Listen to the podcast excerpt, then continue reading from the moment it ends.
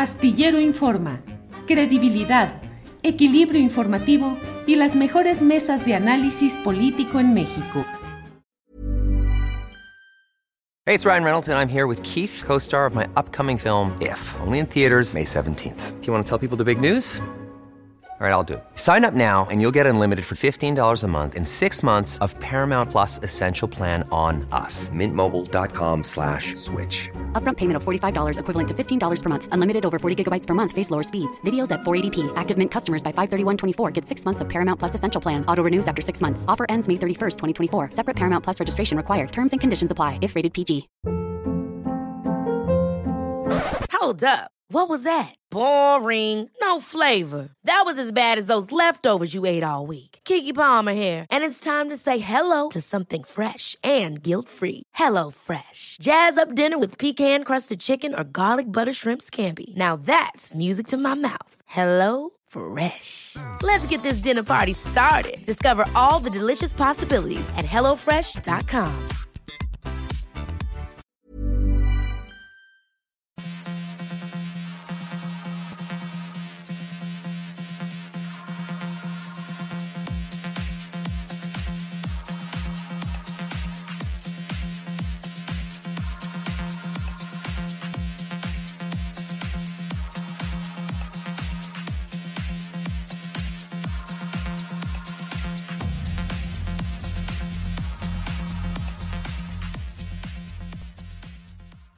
La una de la tarde, la una de la tarde en punto y ya estamos aquí en Astillero Informa. Gracias por acompañarnos en este jueves 14 de julio de 2022. Tenemos toda la información interesante de este día. Ya iremos platicando con mi compañera Adriana Buentello y tendremos uh, información, entrevistas, uh, de todo en este jueves 14 de julio. Eh, agradecemos a quienes nos acompañan, a quienes participan en este esfuerzo de información y de análisis. Ahí eh, sigue la discusión y el, eh, el escrutinio acerca de lo que sucedió en este reciente viaje del presidente de México a Estados Unidos donde se firmó un comunicado conjunto que implica pues varios acuerdos, propuestas, compras, eh, planes conjuntos y sobre ello pues hay una discusión política como es natural, desde quienes valoran el hecho de que el presidente de México haya eh, colocado sus puntos de vista en la agenda eh, de la Casa Blanca, hasta quienes eh, analizan con lupa y con mucho sentido crítico algunas partes de ese acuerdo.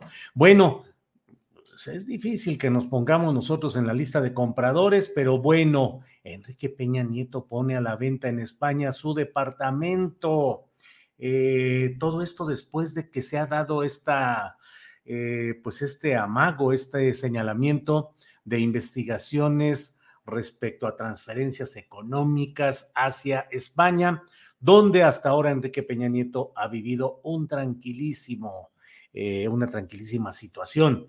650 mil euros, si usted tiene 650 mil euros, con eso puede aspirar a entrarle, a pujar, a tratar de conseguir este, eh, que es uno de los inmuebles de Enrique Peña Nieto. Es una propiedad de 139 metros cuadrados, 139 metros cuadrados está en la madrileña calle de Almagro, en el barrio de Chamberí. Tiene un gran salón con dos ambientes, cocina abierta, dos baños, terraza de 34 metros y la habitación principal tiene baño, suite y vestidor. Esto es lo que leo en la nota publicada en Milenio por José Antonio López. Pero mire, vamos a hablar de estos y de otros temas interesantes en este programa que aquí arranca con toda fuerza porque justamente vamos a hablar ya en unos segunditos con un periodista destacado eh, que ha estado hurgando, publicando, difundiendo muchos de estos asuntos de la corrupción nacional y de los funcionarios que no cumplen con sus encargos.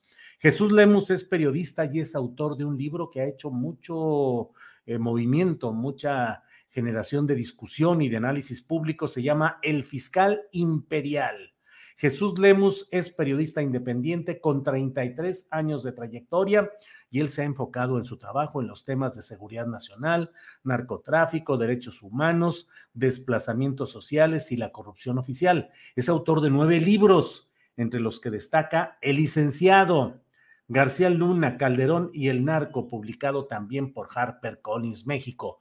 Doy la bienvenida y saludo al periodista Jesús Lemus. Jesús, buenas tardes. ¿Qué tal, Julio? Buenas tardes. Siempre un placer saludarte, estar contigo y tu audiencia. Gracias, Jesús. Pues tú haciendo ruido y haciendo mucho movimiento y haciendo mucha, generándonos discusión y análisis con estos reportes, con estos trabajos periodísticos, el más reciente de los cuales es El Fiscal Imperial. Una historia, eh, pues muy llena de, te iba a decir claroscuros, pero a veces yo veo más oscuros que claros. Exacto. Y eh, leí el, um, lo leí, pero además me enfoco en este momento en eh, los eh, capítulos en los que dividiste esta propuesta periodística. Y casi, casi te preguntaría, Jesús, ¿qué es lo más escandaloso de todo lo que vas enumerando que yo no encontraría cuál? ¿Qué es lo más escandaloso? Yo creo, Julio, que lo más escandaloso que destaco a lo largo de este trabajo y que a final de cuentas termino entregándole al lector, yo creo es el hecho de cómo el fiscal Gers Manero ha utilizado a la Fiscalía General de la República como su empresa particular, como una empresa de su propiedad, para cumplir una serie de venganzas contra diversos actores públicos y políticos. Creo que ese es el aspecto más claro que deja ver a lo largo de este trabajo de investigación, pues cómo el fiscal le ha, importado muy poco eh, ser parte de un movimiento transformador como el del presidente López Obrador, le ha importado muy poco el compromiso del presidente eh, López Obrador para con la justicia y para con el combate a la corrupción y ha preferido ir por, el, por la senda de sus intereses personales y utilizar todos los recursos de que tiene la fiscalía, que a final de cuentas son recursos públicos y del pueblo, para aplicarlos, te digo, en sus venganzas, en sus venganzas personales. A lo largo de este trabajo, yo conjunto por lo menos una muestra de 20 temas, 20 asuntos icónicos que revelan únicamente ese sentido del fiscal, que es vengativo, rencoroso y que utiliza el poder y que nadie puede este, cuestionar su poder. Eh, Jesús, yo esta pregunta me la hago y ahora la extiendo hacia ti, sobre todo por todo este tiempo que dedicaste en la elaboración, el acopio de material para tu libro. ¿Por qué lo nombró López Obrador como su propuesta primero para Procurador General de la República, ya en el tramo en el cual de manera automática sería el primer fiscal general de la República. Los antecedentes estaban a la vista, desde la Operación Cóndor, desde su paso por diversos cargos públicos. ¿Por qué lo nombraron fiscal general de la República? Yo creo que aquí hay, una, hay, hay dos cosas que tenemos que tomar en cuenta, mi querido Julio. Primero, hay un compromiso muy estrecho entre el presidente López Obrador y Gers Manero, porque Gers Manero, desde su posición de eh, pues un político de ultraderecha, de las clases de la élite empresarial y política mexicana, que había estado siempre eh, muy cercano pues a los que habían sido dueños de México, también tenía nexos muy cercanos con los movimientos de izquierda, con el Frente Democrático Nacional que inició Cuauhtémoc Cárdenas Solórzano allá por 1988, 87, 88, y también era parte del equipo de, de, trabajo que en algún momento encabezó Porfirio Muñoz Ledo. Creo que ese es el antecedente más inmediato en el que el presidente López Obrador busca entre sus cercanos quien pueda ayudarle a la Procuración de Justicia y encuentra a Gers Manero y termina decantándose por él, porque además Gers Manero es un representante dentro de, este gobierno transformador, es un representante de esas clases sociales, de la, de la élite, uh, que a final de cuentas, que aunque se va contra ella, no se quiere golpear totalmente a ese sector importante de México, la clase privilegiada, y es un digno representante de esa comunidad. Por eso creo que es la decisión de López Obrador de asumir al fiscal Gerson Manero, además de que también no podemos dejar de lado que es un hombre que conoce a la perfección justamente el tema de la seguridad pública. Ah, recordemos que fue secretario de Seguridad Pública con el ingeniero Cuauhtémoc Cárdenas en la Ciudad de México, fue secretario de Seguridad Pública con el gobierno de Vicente Fox a nivel federal y pues ha estado siempre en esos menesteres, tiene un gran conocimiento técnico de la, de la, aplicación de la Procuración de Justicia, de la aplicación del derecho. Entonces creo que es el hombre que llenó muy claramente sus expectativas y además de que había una simpatía y una simpatía personal muy grande hacia él. ¿Fue un error de López Obrador el impulsarlo para fiscal? No creo que haya sido error. El presidente López Obrador siempre supo quién es este el fiscal Gers Manero. Más bien pienso que es un exceso de ambición del propio fiscal el no estar cumpliendo con las expectativas del presidente. El fiscal va por su camino. Se sabe un hombre seguro, se sabe un hombre que va a trascender a este sexenio. De hecho, es el único, Julio, es el único funcionario de la actual cuarta transformación que tiene garantizado su paso transeccional. Es el único que va a estar en el próximo gobierno. Todavía no sabemos ni quién va a ser el presidente de la próxima eh, de la próxima administración y este ya es el seguro funcionario federal. Por lo tanto, es incluso un hombre que se puede convertir en un momento determinado en el gran elector que puede influir demasiado, forma muy considerable sobre quién podría ser el candidato de Morena. Escándalos, evidencias de este uso faccioso del poder de la Fiscalía General de la República para fines personales, muy criticado y sin embargo ahí sigue. Pareciera que efectivamente Jesús eh, continuará, trascenderá, será el, el único funcionario transeccional. ¿Crees que finalmente los escándalos no harán mella y que seguirá en su cargo? Yo considero que veo una muy, muy, muy remota posibilidad que el presidente lo pueda remover. Sería negarse a sí mismo toda esta defensa que ha mantenido en los últimos, en los últimos meses, diciendo que es el procurador un hombre honesto, que es un hombre, que es un hombre bueno, que no es capaz de crear delitos, de inventar delitos, y sería como el presidente eh, mentirse a sí mismo. Entonces creo que el presidente va a llegar hasta el final de su sexenio con este fiscal. No creo que lo cambie. Veo un escenario muy remoto en el que pudiera entrar a la, suplencia de este fiscal y sería solamente si Gers Manero entrara en conflicto con otro gran amigo del presidente López Obrador, que es Adán Augusto, el secretario de Gobernación. Solamente en ese conflicto creo que el presidente López Obrador sí podría decantarse por Adán Augusto, pero mientras va a seguir dándole todo su respaldo al fiscal Gers Manero y no, no va a haber, mi querido Julio, creo que no hay cambio de fiscal en lo que resta de este sexenio. En ese camino hay dos cruces políticas decaídos que son Julio Scherer, que era consejero jurídico de la Presidencia de la República, y Santiago Nieto Castillo, después de aquella boda en Guatemala que tú relatas muy bien, como otras cosas en tu libro. Finalmente, Scherer, que parecía, bueno, el propio presidente decía que era su hermano, y eh, Santiago Nieto, que al menos para efectos eh, públicos, pues era una imagen muy fuerte de estar eh, difundiendo y presentando asuntos de corrupción. ¿Por qué preferir? ¿Y qué pasa con Scherer y con Santiago Nieto Castillo? ¿Caídos y adiós?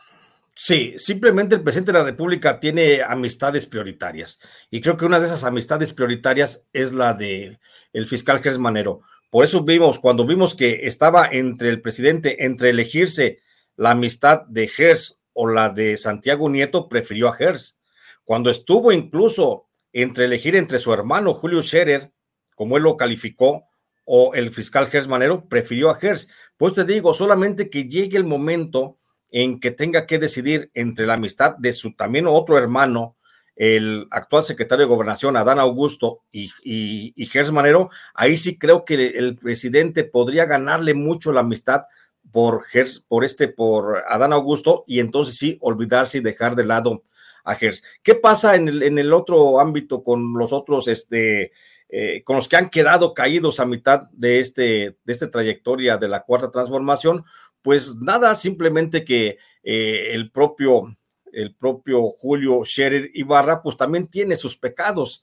Eh, con justa razón el presidente de la República lo destituyó. No tanto fue solo la simpatía que tenía por Gers cuando llegó la disputa por el control de la fiscalía. Lo que pasa es que Julio, Julio Scherer también tiene por ahí sus, sus pecados, tiene sus... Eh, hay muchos, muchos testimonios que hablan de un Julio Scherer negociando al margen de la ley eh, la liberación de muchas, muchos internos. Ahí se mencionan incluso algún, algunos casos en este libro donde, donde desde la oficina de Julio Scherer llegaron propuestas de liberación de algunos internos que están recluidos en prisión a cambio de una compensación económica para gestionar ante la Fiscalía General de la República. Entonces, creo que en el caso de Julio Scherer no hay mucho que decir e incluso creo que hasta existe la posibilidad de que prosperen justamente las investigaciones de la carpeta de investigación que se han abierto en la Fiscalía General de la República. Con Santiago Nieto es muy distinto ahí la, historia. Creo que Santiago Nieto no tiene mucha cola que le pisen. Eh, podría salir este, totalmente eh, sin ningún problema de las averiguaciones que todavía también tiene dentro de la Fiscalía General de la República, porque sin embargo en los dos casos el fiscal general siempre seguirá blandiendo como una amenaza cada vez que haya necesidad para tranquilizar a los grupos políticos del país. Eh, Jesús, escándalos y escándalos que en su momento eh, sube la espuma informativa y nos concentramos, por ejemplo, en el episodio de la boda de Santiago Nieto y Carla Humphrey en eh, Guatemala, en la ciudad, en, en, el, país, en Guatemala, y luego todo queda en, la, en el olvido. ¿Qué pasó con aquellos 35 mil dólares que iban en cinco bolsas, creo que eran. Eh, ¿Qué pasó con la eventual responsabilidad de quien era del director del Universal, Ruiz, eh, el señor Ili Ortiz? ¿Qué pasa con las acusaciones que el propio Julio Cherer Ibarra hizo duras, secas contra el propio fiscal? Pareciera que todos son polvos que se van secando y se los va llevando el viento, Jesús. Eh, pareciera ante la imagen, bueno, ante la opinión pública, pareciera que sí son polvos ya de, de, lodos pasados, mi querido Julio. Sin embargo, debo decirte que dentro de la Fiscalía General de la República, eh, como es el fiscal siempre esperando los tiempos, siempre esperando cualquier situación para actuar de manera directa contra sus adversarios o sus enemigos. En este caso, permanecen ahí las investigaciones en la Fiscalía General de la República contra el director del Universal. No se ha cerrado ese tema hay investigaciones directamente entre la Fiscalía General de la República y la Fiscalía de Guatemala sobre los dineros que fueron, que fueron este, encontrados en una bolsa de la secretaria particular del director del periódico El Universal. Y ahí está la investigación, solamente que como le gusta al fiscal Gers Manero, lo mantiene como a fuego lento para cuando se necesite sacarlo y seguramente, seguramente lo habrá de sacar en algún momento determinado. Igual sucede con el caso del este, titular, del ex titular de la UIF, eh, Santiago Nieto. También las investigaciones ahí están contenidas, están a la espera únicamente de que se agiten seguramente más las aguas y entonces el fiscal ir en definitiva contra estos personajes. El presidente de la República comentó en su conferencia mañanera de prensa, en una de ellas, que había recibido al ministro presidente de la Corte, pero también al fiscal general de la República, y dijo que eh, pues había a veces que em, empujar porque había cierta lentitud en algunos aspectos. Y luego surgió eh, por parte de la UIF este tema de las investigaciones a Enrique Peña Nieto. ¿Le ves sustancia a estas acusaciones contra Peña Nieto o puede ser solamente una llamarada circunstancial que no va más allá de ese ruido mediático? Es únicamente una, una cortina mediática, mi querido Julio. Es también la, la reacción del presidente para poner eh, pues a salvo también su, su, su credibilidad y su honorabilidad ante el pueblo de México, obligar a la Fiscalía General de la República, sobre todo ahora que hay estas voces, que siguen creciendo las voces del, de, la mal, de la mala operatividad o del poco funcionamiento de esa dependencia, pues para demostrar a la gente que sí hay una fiscalía que está trabajando.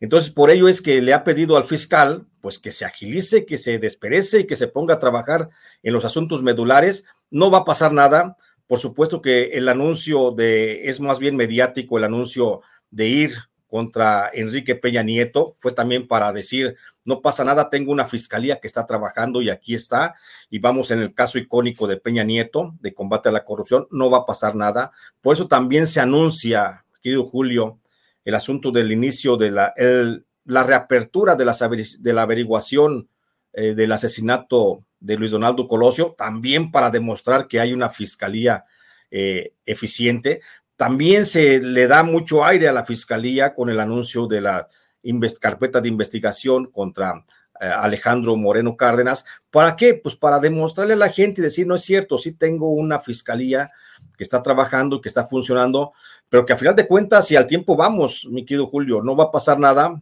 porque simplemente el fiscal Gers Manero tiene todo el tiempo del mundo a su favor, como te decía. Puede acabarse este sexenio sin mayor problema y no va a pasar nada. Igual no va a haber nunca un resultado de, la, de los 43 eh, normalistas desaparecidos allá en Iguala, que también es un tema pendiente y que, es un compromiso del presidente López Obrador. Y ya llevamos tres años a la espera de, alguna, de algún resultado y no va a haber nada. Va a ser jugar con este cortina mediática y va a ser jugarle también un poco al olvido que tenemos tradicionalmente los mexicanos. No va a pasar nada, esa es mi, mi expectativa, mi querido Julio. Lamentablemente, siento que no va a pasar nada, todo va a quedar en el olvido, pero sirve en este momento para salir al paso de las acusaciones que cada vez son mayores, de esta inquietud social que hay en México para que el fiscal general de la República pues deje su cargo. Comparto tu diagnóstico de que no, no hay indicios de que vaya a suceder nada y que todo puede quedar solo en esta efervescencia mediática, eh, lo cual pues es deplorable y es uh, lamentable porque finalmente Jesús, el, combate a la corrupción, pues estancado en los laberintos burocráticos, en los intereses grupales, en los tiempos políticos, pero no sé cuál sea tu opinión, pero me pareciera que el combate a la corrupción ahí queda estancado.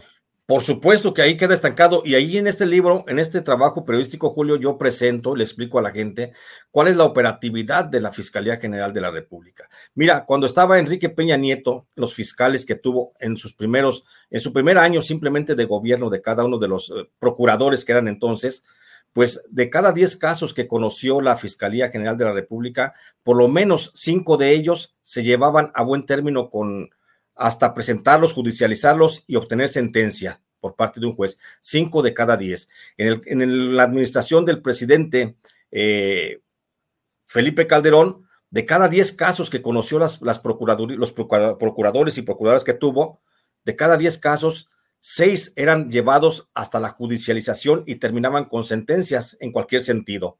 Pero en el caso de lo que va del presidente López Obrador, de cada 10 casos, la Fiscalía General de la República solamente ha podido llevar a judicialización dos, dos casos de cada 10.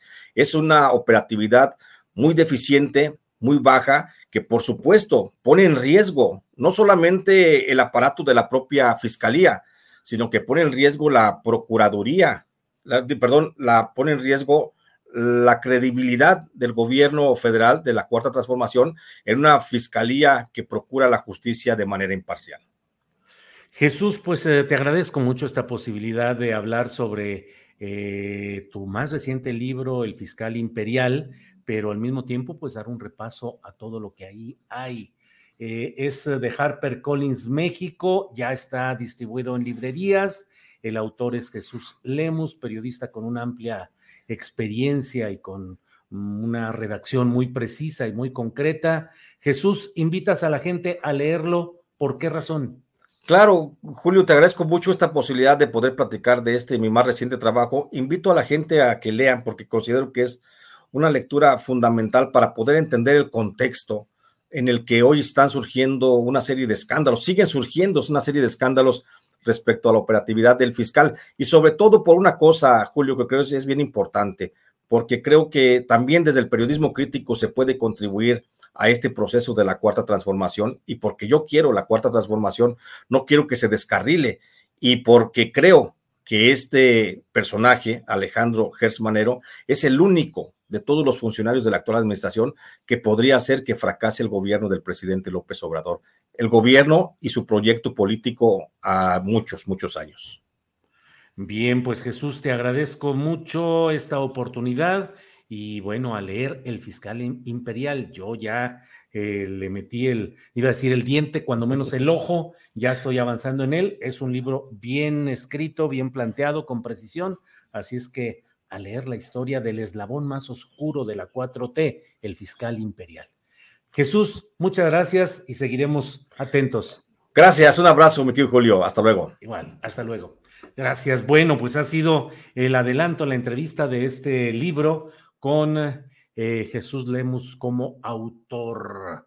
Eh, y bueno, pues sigamos con nuestra programación de este día. Y mire, hoy el presidente de la República eh, dijo algo relacionado con un tema sobre el cual he escrito yo en la columna astillero una y otra vez, lo he comentado aquí, el tema preocupante de la pretensión de imponer a como de lugar una fábrica de fertilizantes de amoníaco en un lugar que es, debe ser preservado en términos ecológicos, en un humedal que debe ser conservado conforme a convenios internacionales y que además, lo he dicho una y otra vez, es un negociazo en el cual están metidos los intereses de Francisco Labastida Ochoa, exgobernador de Sinaloa, ex candidato presidencial del PRI, y de el propio Gerardo Vargas Landeros, que fue secretario general de gobierno de Sinaloa y ahora preside, es el presidente municipal de Ahome. Se ha hecho todo para simular, y lo digo con absoluta seriedad y seguridad, simular consultas para pretender que ya está la aprobación de los habitantes de ese lugar para esta planta de amoníaco de capital alemán. Escuchemos lo que ha dicho hoy el presidente de la República ya se logró mediante una consulta que los campesinos indígenas de Sinaloa permitieran la construcción de una planta de fertilizantes en Topolobampo. Es una empresa alemana, porque nos hacen falta los fertilizantes y ya tenemos el plan también y vamos a ir a agronitrogenados, se va a ampliar, se va a tener otra planta para eh, producir urea eh, y otra planta más en Cosoleacaque para amoníaco, que es la materia prima de la urea. Lo que queremos es dejar produciendo plantas que nos permitan eh, abastecer el 60% del mercado de fertilizantes y que ese 60% se entregue a los productores y a los productores más pobres de manera gratuita. Bueno, pues esto ha dicho el presidente de la República. Ya aprobaron en consulta la instalación de esa planta de amoníaco. Ya fue aprobada por las comunidades.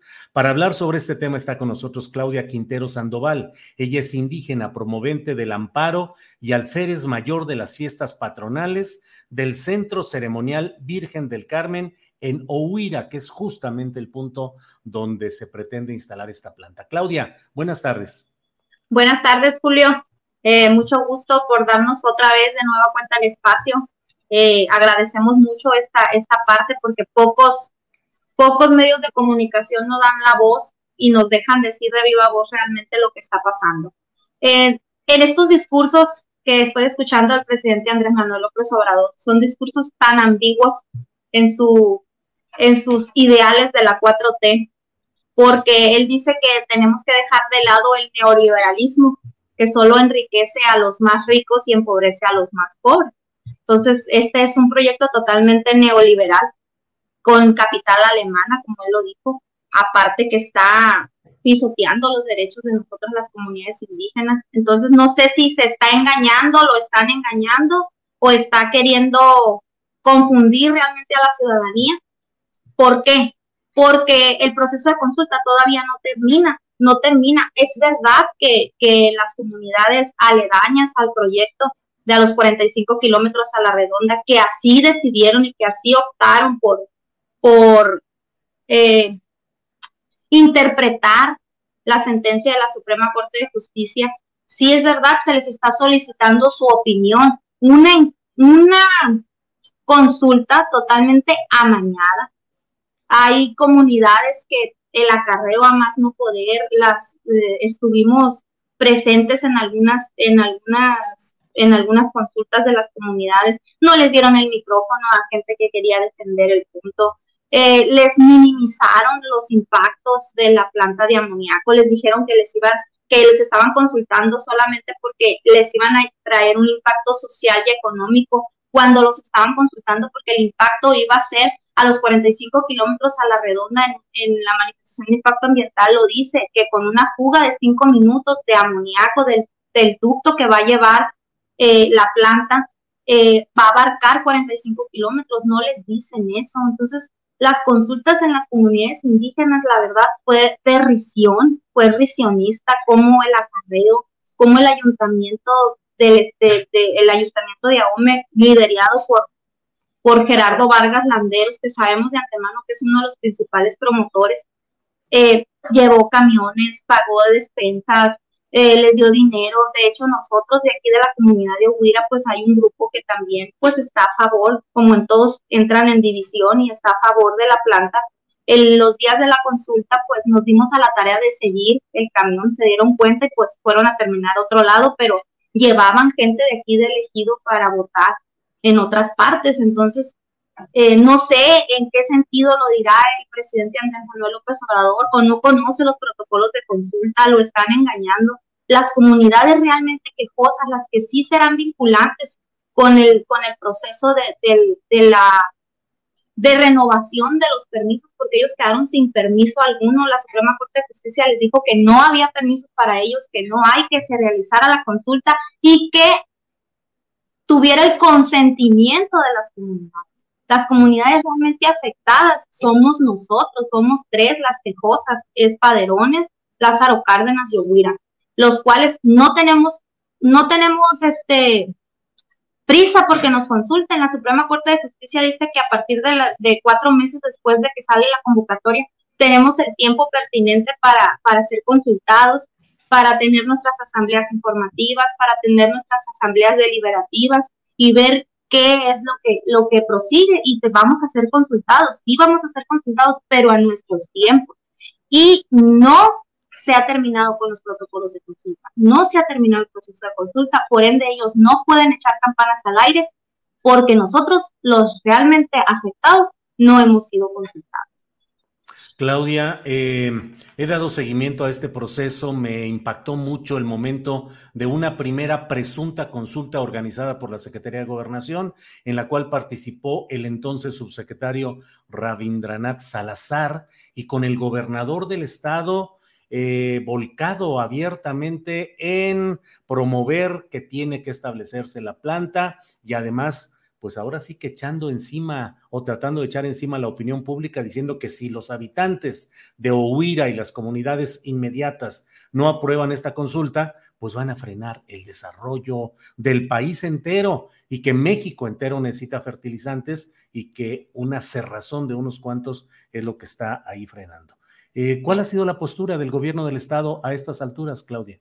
La misma volvió a decir que los procesos de consulta ya habían terminado, que le daba, los felicitaba, los lloremes que habían salido y que habían aceptado y que también a los que habían dicho que no, porque solo una comunidad dijo que no, que no estaba de acuerdo con la planta. Pero también, como dices tú, la Secretaría de Gobernación dijo que iba a consultar a más de 12.500 habitantes de las comunidades indígenas. Es una, es una, es una marca o una pauta que él marcó un número cuando ahora están dando los números de menos de dos, entre 2.400 habitantes que, que se votaron. Entonces, dime tú, ¿quién está aceptando la planta? Aparte nosotros, este, pues como te digo, no, somos, no hemos sido consultados. Eh, queremos dejar bien en claro esta parte, Julio, si me permites. Se le presentó una carta a Andrés Manuel López Obrador. Solicitamos arduamente ya la tiene en sus manos, que la lea, que la lea realmente lo solicitamos en un, que venga y nos visite porque siempre ha dicho que es un grupo mínimo que está con otros intereses. No, no son otros intereses. El único interés que nos mueve a nosotros es preservar nuestra cultura, es preservar nuestra bahía porque es nuestro sustento. No estamos en contra del desarrollo de Sinaloa, no estamos en contra del desarrollo del país, estamos en contra del lugar Siempre lo hemos dicho, es el lugar el que no queremos. Reubíquenla, está dentro de un humedal, como ya lo dijiste tú, está dentro de una zona Ramsar, está dentro de, una zona federal protegida, está haciendo un despojo a la nación. ¿Por qué? Por eso, por eso menciono yo que los, que los discursos del presidente pueden, pueden sonar muy ambiguos él quiere recuperar la soberanía de México cuando le está entregando los, la, cuando le está entregando el territorio mexicano a los extranjeros.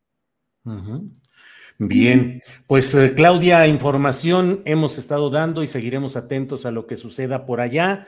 Y bueno, pues eh, aquí estamos eh, listos y atentos para lo que pueda darse como información, Claudia. Así es que por esta ocasión, muchas gracias. Ah, pues sí, nada más un pequeño espacio. Ojalá y lea la carta. Va a venir hacia el noroeste de México. Aquí lo esperamos las comunidades indígenas realmente afectadas por la planta. Aquí lo estamos esperando y solicitamos su presencia. Solicitamos realmente la presencia y o, o no sabe o no está enterado o lo están engañando o está enterado y quiere hacer como que no sabe, pero realmente aquí está la voz del pueblo y necesitamos ser escuchados, porque si no las instancias internacionales nos van a esperar. Claudia, gracias y seguimos en contacto. Gracias y buenas tardes. Al contrario, gracias. Hasta luego. Bueno, pues este tema que es un tema candente del cual hemos dado información en la columna astillero aquí mismo y hay que, yo mantendré el punto de vista de que ahí se está violentando gravemente la normatividad ambiental y se está haciendo un negocio para varios. En eso está metido también el gobernador actual de Sinaloa, eh, Rubén Rocha Moya. Bueno, eh, son, es la una de la tarde con 34 minutos y mire, otro tema también muy interesante es el relacionado con lo que ayer ha dado a conocer eh, la corriente dentro de Morena que promueve eh, participación en el Congreso Nacional Ordinario de Morena. Para ello está con nosotros el doctor John Ackerman, académico, columnista y conductor en el canal 11 y en TV UNAM. John, buenas tardes. Tu micrófono, tu micrófono. Ahí estamos. Ahí estamos. John. Uno no me gustó como siempre, que Julio, nada más corregir, este, no es corriente, no es corriente esto de la Convención Nacional Morenista, sino es un movimiento dentro del movimiento plural, diverso, para rescatar este, los principios fundacionales del, del movimiento Morena, este, no mentir, no robar, no traicionar y de articular la unidad en la pluralidad. No estamos haciendo grupismo ni divisionismo, sino unidad desde abajo y a la izquierda. Bien, John, adelante, lo eh, entiendo la, precisión. Eh, John, ayer dieron a conocer cuál es su postura rumbo al eh, Congreso Nacional al cual se está convocando. ¿Qué es lo que acordaron? ¿Qué es lo que proponen? ¿Qué es lo que dicen? Muchas gracias, querido Julio. Mira, de hecho, el posicionamiento le dimos desde el pasado 24 de junio. El viernes 24 de junio tuvimos una conferencia de prensa en el club de periodistas, muy importante, en que acudieron delegaciones de la Convención Nacional Morenista de este, pues todos, todas las entidades de la República Mexicana, este, para expresar su, este, preocupación, su indignación y su esperanza de que este, se pudiera rectificar esta convocatoria al Congreso Nacional Ordinario, porque, perdón, ahí, todos, este, todos andamos así estos días. Este, mira, eh, eh, nosotros siempre hemos pedido un Congreso Nacional Ordinario. Eh, este, esto es lo que indica el estatuto que debe ocurrir cada tres años para el relevo pleno de la dirigencia del partido, para este, abrir un espacio para la participación, para la renovación eh, del partido para la discusión de los documentos básicos, las reformas.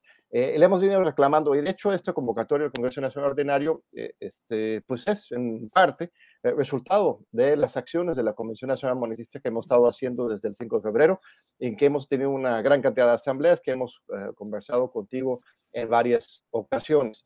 Entonces, estamos contentos por este proceso, pero, pero el, el detalle es que ellos, la manera en que están emitiendo esta convocatoria, en realidad va este, en sentido contrario a la democracia y el empoderamiento de las bases del partido, porque incluyeron en la convocatoria pues, varios elementos que, eh, este, francamente, eh, son ilegales y que demuestran que la verdadera intención de parte en particular de Mario Delgado y Citlali Hernández no es este, abrir un proceso democrático, sino más bien centralizar el poder en ellos mismos para que ellos puedan seguir haciendo una conducción pues casi dictatorial sobre Morena. Eh, este, un pequeño detalle en la convocatoria, por ejemplo, se, se, se llama a que se renueven todos los, los cargos eh, de dirección del partido a nivel estatal y nacional menos este, las posiciones, los cargos de presidente y secretaria general. Y ahí hemos denunciado que pues, estas dos personas, Mario Citlali, se están aferrando a sus cargos eh, este, en contra de los principios básicos del movimiento. Y hay otras violaciones muy graves. Por ejemplo, el artículo 24 del Estatuto de Morena dice que este, se debe hacer un corte en el padrón unos 30 días antes de la celebración de una asamblea. Esto es una regla básica, así como uno no puede ir a sacar su credencial del INE el mismo día en que uno va a votar en una elección constitucional, sino que lo tienes que hacer unos meses antes para que la hora de, ah, de acudir a votar este, pueden checar y registrar y verificar que realmente estés en el padrón y no seas otra persona y que no haya un, un, fraude que esté ocurriendo aquí. De la misma manera, el Estatuto Morena pues obliga al partido a cortar el padrón 30 días antes para asegurar que quienes lleguen a la Asamblea pues sean debidamente acreditados como miembros del partido. Pero este convocatorio va justo en sentido contrario. Lo que están diciendo es que para el 30 y 31 de julio, que serán las asambleas distritales, bueno, ellos quieren que sean las asambleas distritales esos días, este, se van a abrir eh, eh, este, las asambleas a absolutamente cualquier ciudadano militante de Moreno o del PRD o del PRI o del PAN o de cualquier partido político. Lo que vamos a atestiguar, si es que procede esta convocatoria, es una feria de este, acarreos en que este, quien compra más y luego transitar, transportar más personas a estos centros de votación será quien este, se lleva el botín, así lo consideran ellos, del control sobre el partido político. Esto lo estamos denunciando y, afortunadamente eh, ayer lo que anunciamos, la novedad noticiosa, es que eh, ya está en manos del Tribunal Electoral del Poder Judicial de la Federación nuestro juicio madre, podríamos decirlo así, porque se han presentado pues, más de una docena de impugnaciones por diferentes militantes, líderes eh, este, de la convención o en general de Morena en todo el país, este, pero hay un, juicio en particular donde un equipo de más de 20 abogados eh, este, expertos en derecho electoral de todo el país este, colaboraron para apoyar con esta impugnación. Primero, la Comisión Nacional de Honestidad y Justicia pues dio algunas este, respuestas bastante simuladas, bastante pobres. ¿eh? La verdad es que yo hubiera esperado que con tanto dinero y recurso en el Comité Ejecutivo Nacional, que hubieran sacado ahora sí todo el batallón de argumentos jurídicos, pero bastante pobre, ¿no? Este, ayer comentábamos que parece que estamos frente a un tigre de papel, porque eh, este, parece que ni siquiera tienen interés en defender bien su convocatoria. Eso sí, alargaron el proceso muchos días, muchas semanas, y hasta ahora, hasta ahora ya ingresó ayer en el Tribunal Electoral, ya tenemos un magistrado este, ponente, el magistrado Felipe Fuentes, ya tenemos una clave de expediente, eh, este, que es justamente eh, eh, la sub JDC 589-2022. Y ahí, en los próximos días, este, se va a estar eh, acumulando todas las pruebas y el tribunal tendrá que resolver antes del 30 o 31 de julio, este, si es que pues, procede esta convocatoria. John, exactamente qué es lo que demandan en este juicio que han presentado, que se suspenda ese Congreso o que se modifique de qué manera que se corrija la convocatoria, porque el Congreso tiene que dar eventualmente, eh, este, más bien lo más pronto posible. Eso es una exigencia de toda la militancia, específicamente la Convención Nacional Morenista a favor de la democratización del partido y el estatuto lo indica. Eso no es el problema, la celebración de un Congreso Nacional ordinario, sino las irregularidades en la convocatoria, que en lugar de que este Congreso Nacional sea un espacio de debate, de discusión, de participación, todo parece indicar lo que están queriendo hacer es que este Congreso más bien sea un momento para consolidar el poder en pocas manos de manera autoritaria en el partido, excluyendo además a los militantes fundadores, una especie de purga ideológica. Entonces, los puntos que está, se están impugnando son esto, primero, el tema de Mario Citlali, ellos pues, tendrían que también irse, por supuesto, si se reúne el Congreso Nacional Ordinario, que es como el constituyente permanente del partido, el poder legislativo este, este, la máxima autoridad del partido, esto obviamente es de mucho mayor poder y, legitimidad y, legalidad que una resolución del Tribunal Electoral que colocó a Mario Citlali ahí. Esto tendría que modificarse eh, este, en términos de una renovación plena de todos los órganos, es primer punto. Segundo punto, lo de los 30 días, este, que tendríamos que tener un padrón para poder tener un proceso de asambleas distritales, precisamente para evitar el fraude electoral, el acarreo masivo y la infiltración del partido por este, personas de otros partidos políticos, otros intereses. Un tercer punto es la integración de la Comisión Nacional de, Elecciones. Ese es el órgano electoral dentro del partido que está a cargo de llevar todo el proceso este, de auscultación, de conteo, de revisión de los perfiles de quienes pueden ser votados, por ejemplo, como consejeros este, nacionales. Esta Comisión Nacional de Elecciones está indebidamente integrada. El estatuto dice que tiene que ser, ser tomado de los integrantes de esta comisión, tomado del Consejo Consultivo Nacional. Esto no ha ocurrido, más bien los mismos integrantes del Comité Ejecutivo Nacional se han autonombrado, bueno, en primer momento consultores de ellos mismos, del Consultivo Nacional, y en, tercer, en segundo momento, como integrante de la Comisión Nacional de Elecciones, en un evidente conflicto de interés. Entonces, quien controla la Comisión Nacional de Elecciones son Mario y Entonces, Oye, John, este, pues son muchos detalles. Y claridad. Sí. Son muchos detalles complicados de los que estamos hablando que pues apuntan una de dos, a que se sostenga ese mecanismo que según han denunciado varios eh, morenistas, pues efectivamente sería una feria del acarreo en la cual el dinero, la movilización, el poder político de quienes en ese momento estén, no solo en Morena, sino en el PAN, en el PRI, en, en cualquier partido o con cualquier intención, pues mueven a la gente y a última hora meterla para que vote. Pero por otro lado, pues pareciera que la maquinaria va a toda velocidad y es una maquinaria muy fuerte, poderosa, con mucho dinero y con mucha capacidad de movilización. ¿Qué se puede hacer, John? Pues efectivamente, Julio, yo creo que se juega en esta convocatoria el futuro de Morena, sin duda. Si procede esta convocatoria tal y como ellos la han eh, este, planteado, eh, este, podría implicar eh, el fin del Morena, de principios, de ética, de transformación, de hacer la política de otra manera, de la revolución de conciencias, que fue el motivo por lo cual tantos millones de mexicanos nos acercamos a este movimiento este, y a Andrés Manuel desde un inicio.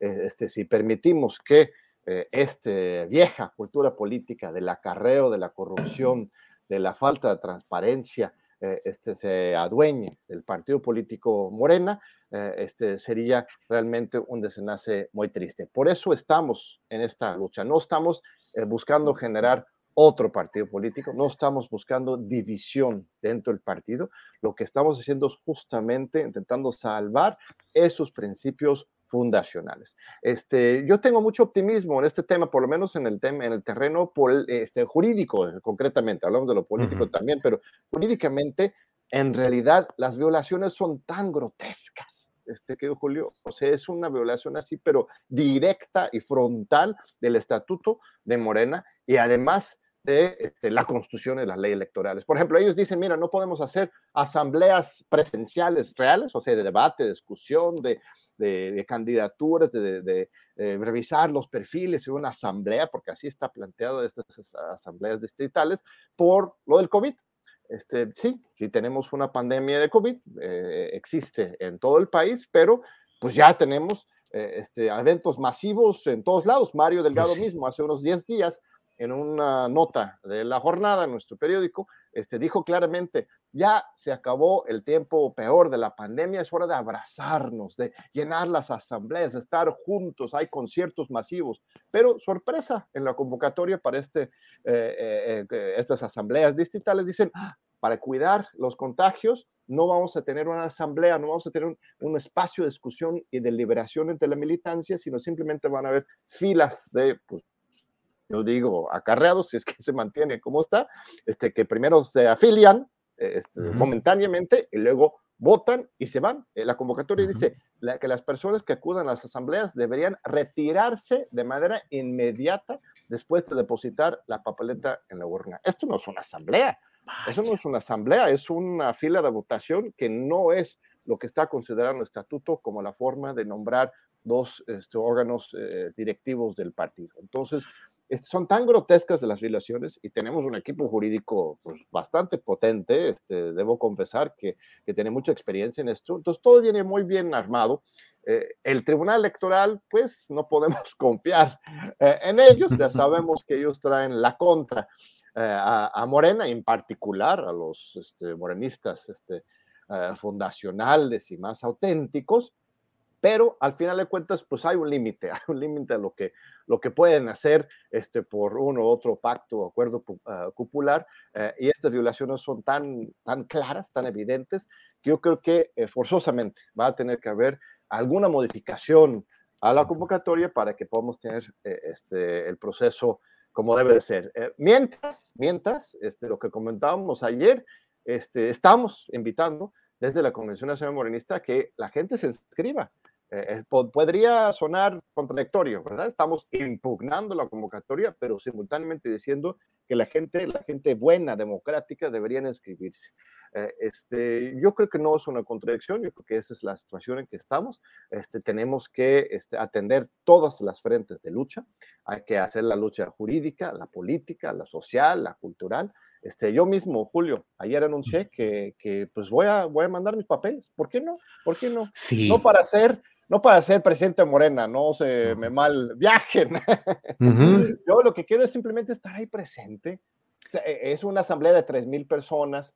Eh, este, poder levantar la mano y decir, no, no, no, esa reforma al estatuto que están planteando es antidemocrático por uno, dos, tres razones. Tener un espacio de participación como cualquier este, militante fundador del partido y este, son cientos, miles quizás de los convencionistas que están inscribiéndose también para participar en este proceso, eh, este, para que por si acaso, si el tribunal no modifica, no anula esta convocatoria como tal, eh, este, todavía tendríamos alguna representación ahí, porque no podemos permitir que este, ningún frente de batalla se quede descubierto.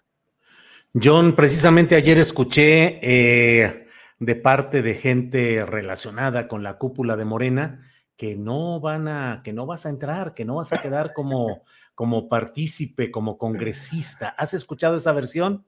Es, eso lo, a ver, Julio, muy interesante. O sea, eh, es la sospecha que muchos tenemos, que hay gato encerrado, que justamente esta Comisión Nacional de Elecciones que va a estar revisando los perfiles, van a palomear algunos y otros no. Este, por supuesto que he escuchado ese, ese chisme, esa amenaza, este, no solamente en contra de mí, estimado Julio, sino en contra De, de, miles de personas que están reclamando democracia.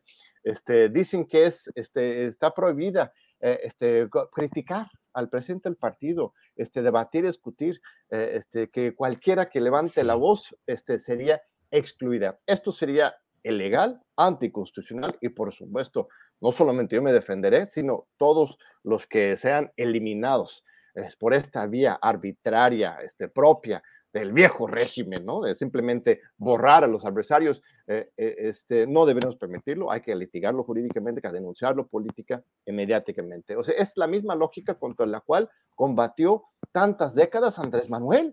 ¿Cuántas veces lo quisieron sacar de la, de la contienda utilizando artimañas jurídicas? Y, este, y eso es lo que están queriendo aplicar, insisto, no a mí, sino a este, los miles, miles de convencionistas que lo único que están haciendo es exigiendo democracia, institucionalidad, participación y pluralidad. La unidad, la verdadera unidad, la que vale, la que vale, es la que se construye desde abajo con la pluralidad y la participación de la militancia, no la que gritan desde el templete, este, exigiendo este, obediencia, exigiendo que nos callemos y simplemente sigamos órdenes de arriba. Esa es la vieja cultura política prista y Morena nace para construir otra cosa dentro de la cuarta transformación y a partir de una revolución de las conciencias.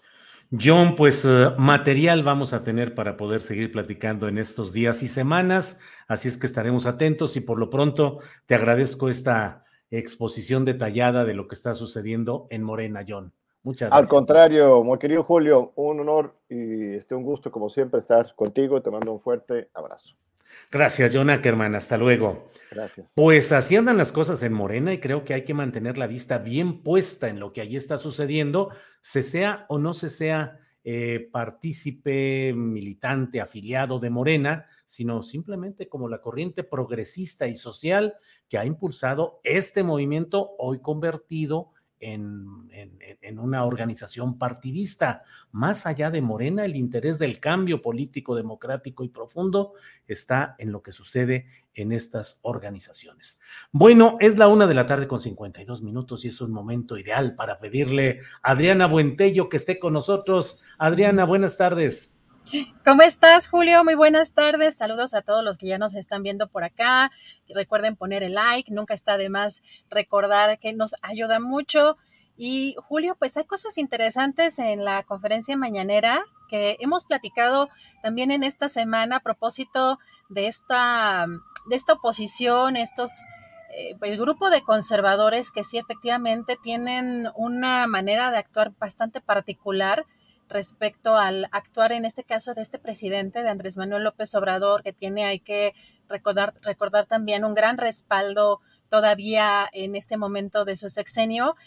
Y pues no sé si viste ayer las críticas, híjole, ya no sabemos de el pantalón, de cómo se sienta, este, de cómo este, se pone las manos, de cómo, o sea, una serie de detalles pues bastante superfluos y que pues responden a una práctica, pues quizá de verdad muy conservadora. Eh, y hoy el presidente responde ante esos señalamientos. No sé si viste alguna cosa que te haya llamado la atención de esta visita que hizo el presidente de Estados Unidos y esta reunión con Joe Biden, Julio. No, no, pues efectivamente esta pseudociencia de analizar los gestos, las manos, las miradas y a partir de ahí tratar de dictaminar cuál es el estado de ánimo, eh, a la defensiva, a la ofensiva. Eso significa que está distraído, que está pensando que no va a poder conseguir todos sus propósitos y se voltea para el otro lado, quiere decir que está tratando de evadirse de la realidad y bla, bla, bla. Y si pone los dedos de cierta, en fin, una serie de cosas muy peculiares a las cuales entiendo que el propio presidente dio alguna respuesta hoy, ¿no, Adriana? Julio, así es, y hay creo que una línea muy delgada porque sí es cierto que el lenguaje político tiene también lo suyo, ¿no? Eh, y, recordaremos uno de los eventos justamente en donde eh, hace poco el presidente, eh, estando en Puebla, pues ni siquiera saludó a, por ejemplo, a Barbosa, el gobernador de, Puebla. hay detalles que sí son de una comunicación pues no verbal, que puede uno estar atento, pero todo lo que tiene que ver con las apariencias, con, eh, tú te acuerdas, porque además hoy hizo precisamente Julio eh, referencia a este manual de Carreño y que sobre todo a las mujeres, a las mujeres nos tenían como cierra las piernas, siéntate así, este, mira así, eh, una situación que yo creo que sí ya a estas alturas pues, es inaceptable. Pero vamos a, a, ver qué fue lo que respondió, porque le preguntan si estuvo cómodo en esta reunión. Vamos a ver qué es lo que responde el presidente sobre, esta, sobre estos temas pues yo creo que por eso también este, me siento como me siento siempre, ¿no? Porque aunque he leído el manual de Carreño,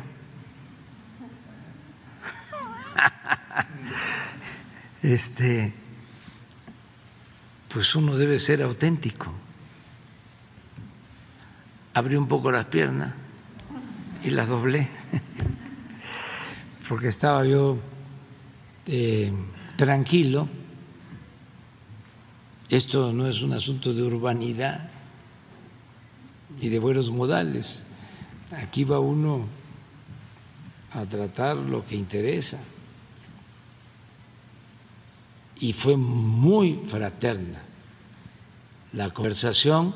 Bueno, eh, primero escuchar el tiempo que eh, me tocó plantear las cosas, luego escucharlo a él, muy respetuoso, y luego ya eh, en la reunión bilateral fue muchísimo mejor. Estaba muy contento, mucho, muy contento, y muy respetuoso. Pues mira, así están las cosas. pero bueno, ya sabes que se dan todo este tipo de interpretaciones tan especiales, Adriana. Y luego, luego el presidente, la verdad, Julio, que decirlo, es el responsable de que muchos tengamos antojos en la mañana, porque fíjate lo que dice, eh, lo que dijo el día de hoy, precisamente sobre este tema, y si luego los especialistas del antiguo régimen, del neoliberalismo internacionalistas, ah, pero no es visita de Estado y luego un experto experta que no es una visita oficial, que es una visita de Estado, que es una visita eh, de trabajo, toda esa formalidad casi monárquica les fascina. Y que no me desabroche el saco pues no, pues me iba, se me iba a ver la panza y entonces miren la panza por la barbacoa y por los tamales de chipilín y los tamalitos y los tlacoyos y la torta de chilaquil, la guajolota y todo eso. Así que ya sabemos para los que tenemos luego esos antojos en la mañana quién es el responsable, Julio.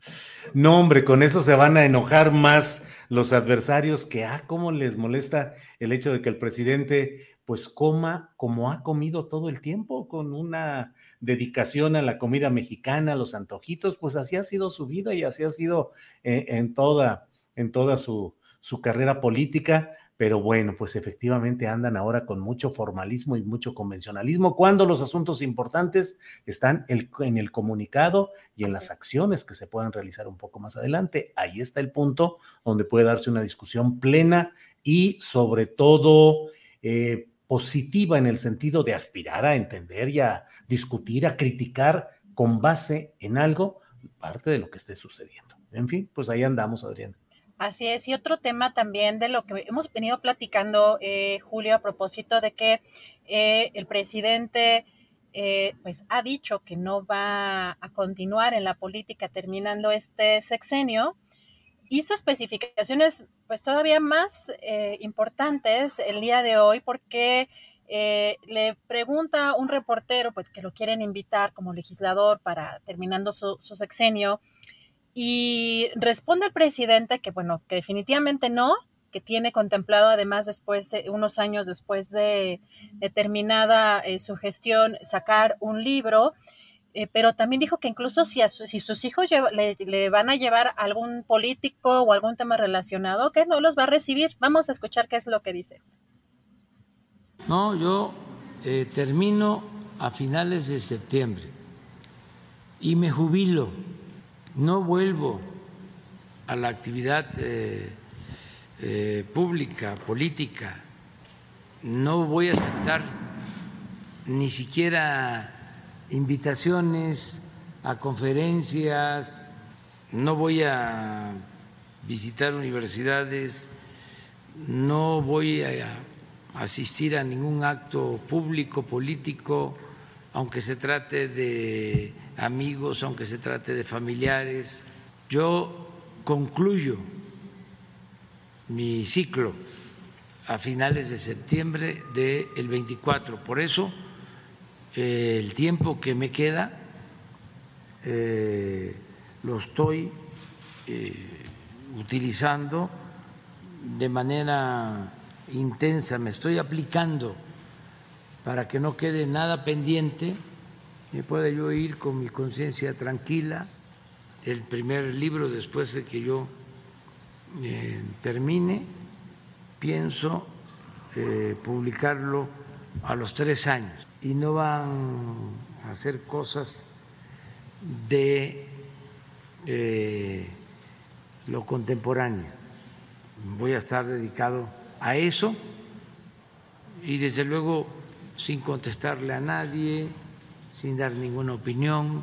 Me voy a despedir de las redes sociales, también no por grosería, sino porque si no eh, lo hago así, me costaría más trabajo.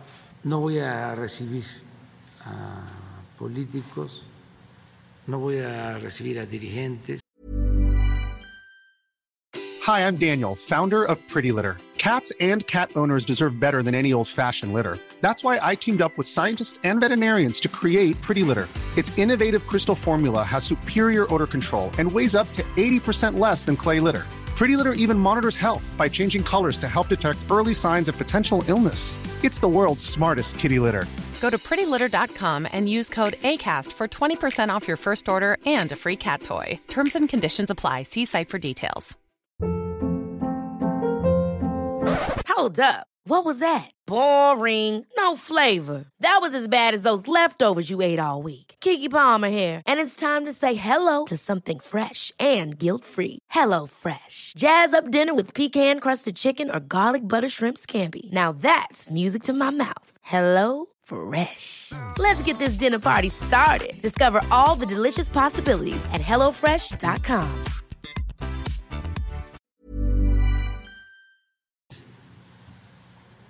Ni simpatizantes de nuestro movimiento, ni a mis hijos si me llevan este algo que tenga que ver con la política.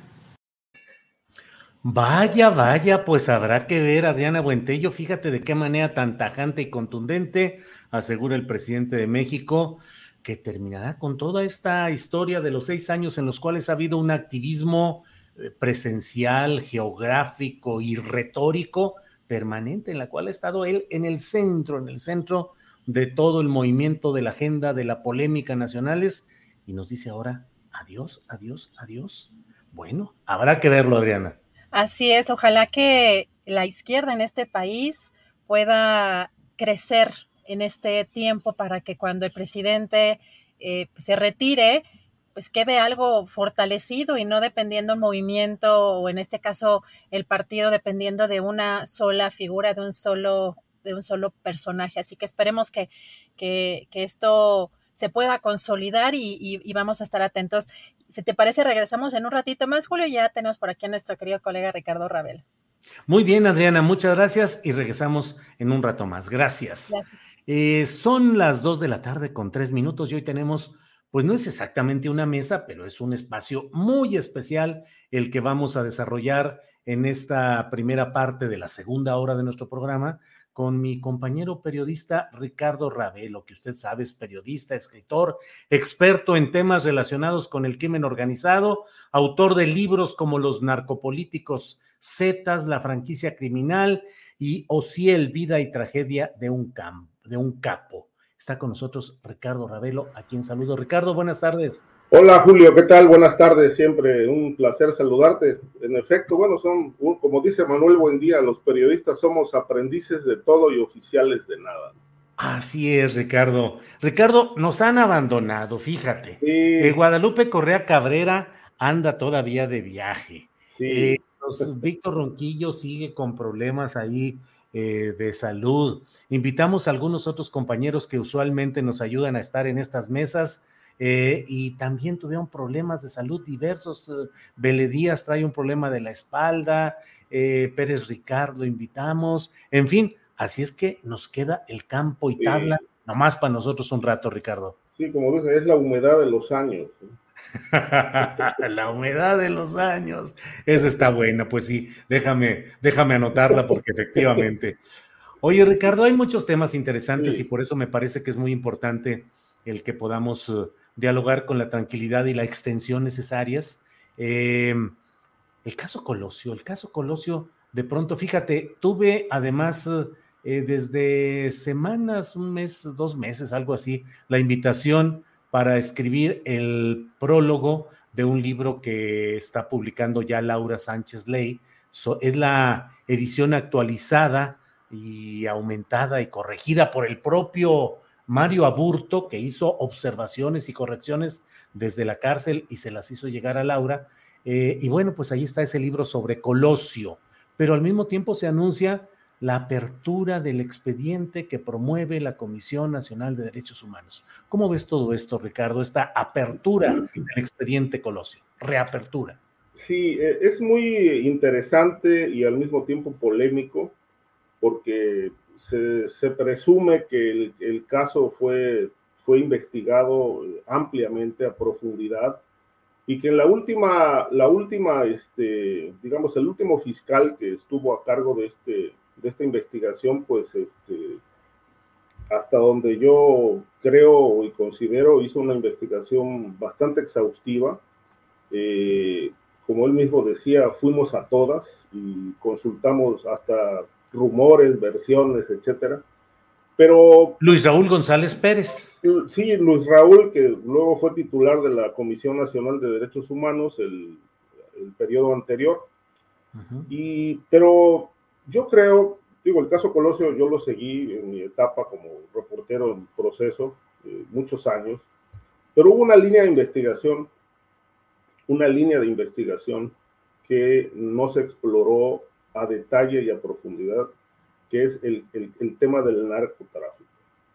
Yo tuve la oportunidad eh, hace como unos 10 años de platicar con un, ex policía, este, que incluso eh, decía que, bueno, él me dijo que era, era de Michoacán, ya, ya murió.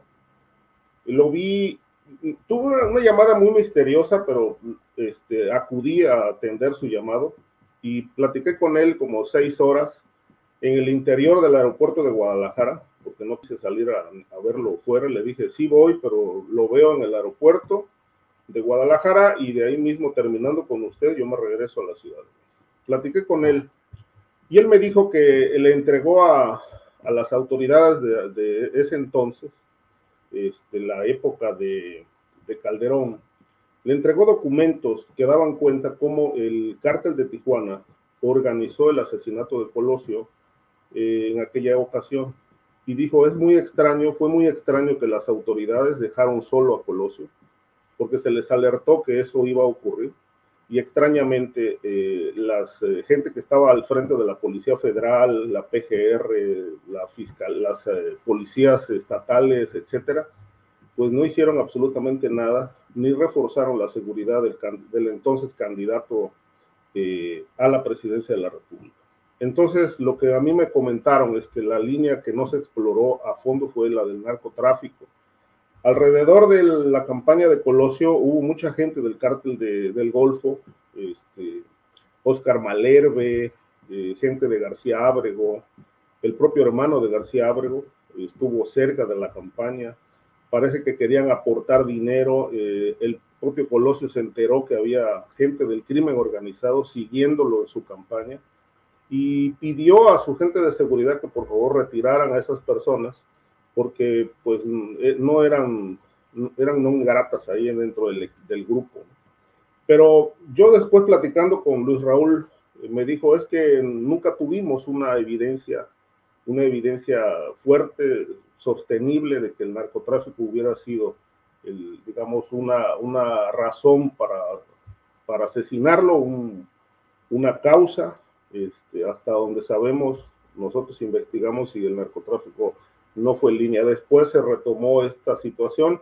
Ignoro hoy que se reabre el caso, qué líneas van a seguir, pero entiendo que van a revisar el expediente ampliamente y sobre todo hay un punto que llama mucho la atención. Las torturas a las que fue sometido Mario Aburto, según las denuncias de la Comisión Nacional de Derechos Humanos, que fue la, es la institución que solicitó la reapertura del caso, porque consideran que en el expediente hay contradicciones de los testigos hay irregularidades y sobre todo están las denuncias por tortura de Mario Aburto que, que fueron eh, realizadas por las autoridades desde la etapa de Salinas hasta que se cerró el caso que fue, si no mal recuerdo, con Vicente Fox o Calderón, por ahí se cerró el asunto y, y prácticamente quedó con un solo sentenciado, Mario Aburto, no se sabe de un autor intelectual, seguramente debe existir uno o más,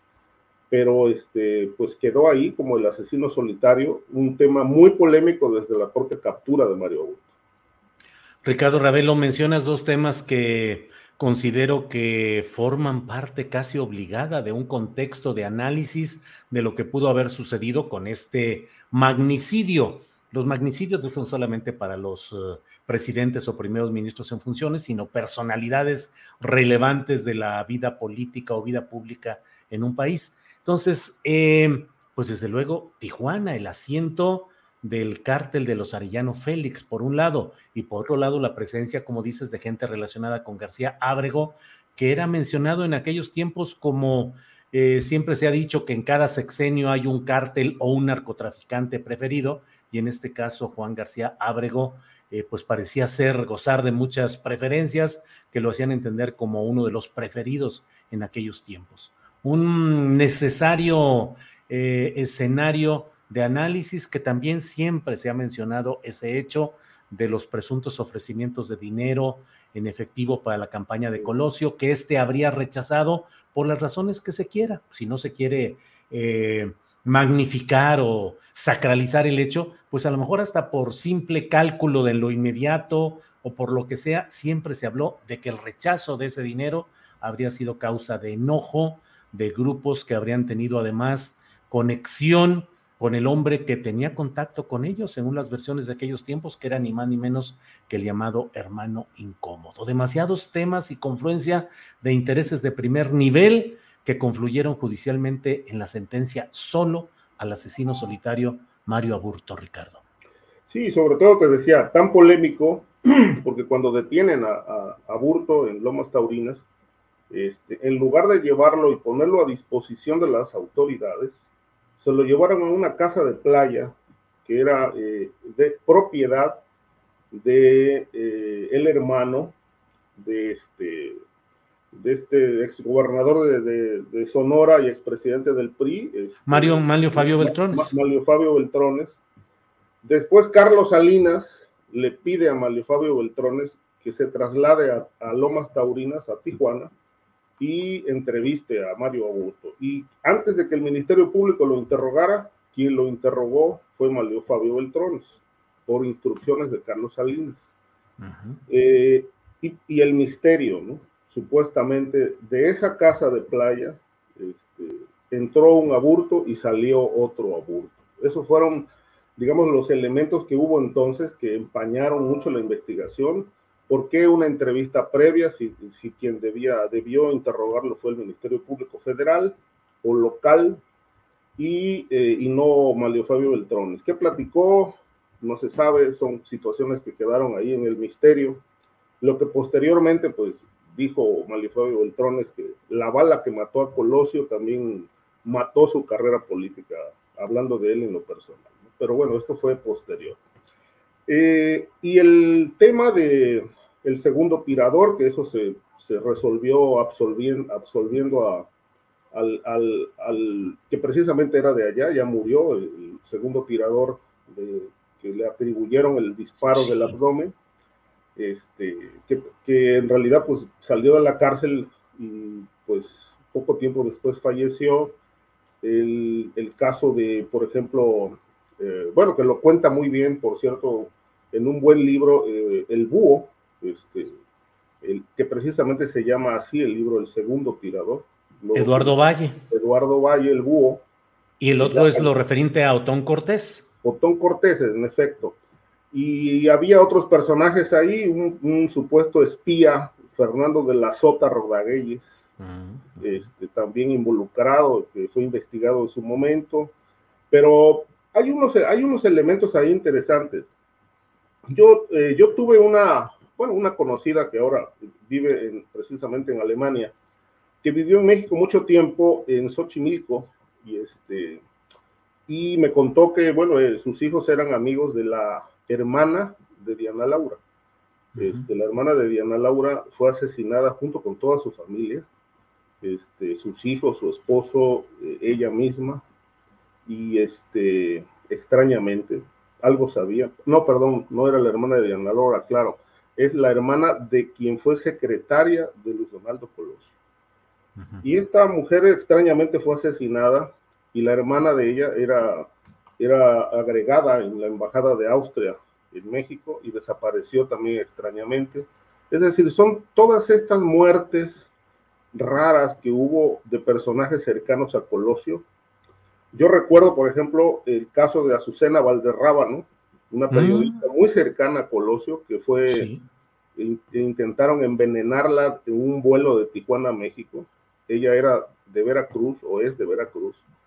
Yo la conocí cuando yo vivía eh, precisamente en el puerto de Veracruz hace un buen de años y, este, y yo la entrevisté poco después de la muerte de Colosio, al mes, la vi y ella estaba totalmente, había perdido la memoria porque dice que en el vuelo de Tijuana a México alguien se acercó y le dio algo de beber y después perdió la memoria y prácticamente andaba deambulando por las calles como una vagabunda. Ese era y ella atribuyó que fue gente eh, del, político la que le habían dado una bebida y que eso le ocasionó este, pues, todos esos trastornos de salud que luego tuvo y obviamente ella decía que porque tenía información supuestamente de quienes habían planeado el crimen de Colosio. Ella era reportera de la jornada, recuerdo. Sí, fue compañera mía, me tocó, me tocó compartir redacción con ella, Azucena Valderrábano. Sí, y, eso, bueno, a partir de ahí el caso pues empezó a tener muchísimos misterios que lamentablemente nunca se investigaron, no, no, no se despejaron en su momento, pero que empañaron la investigación porque pasaron con estas cosas rarísimas, Julio. Sí, pues veremos qué sucede con esta reapertura del caso de Luis Donaldo Colosio eh, Murrieta, pues esperemos que no sea solamente una llamarada o un efecto mediático, simplemente algo ahí para entretenerse y ya iremos viendo qué es lo que sucede. Por otro lado, perdón Ricardo, ¿ibas a decir algo? Sí, y sobre todo eh, se ha hablado mucho del, famoso discurso, aquel de que pronunció en el, en el Monumento a la Revolución. Ve un México con sed y hambre de justicia.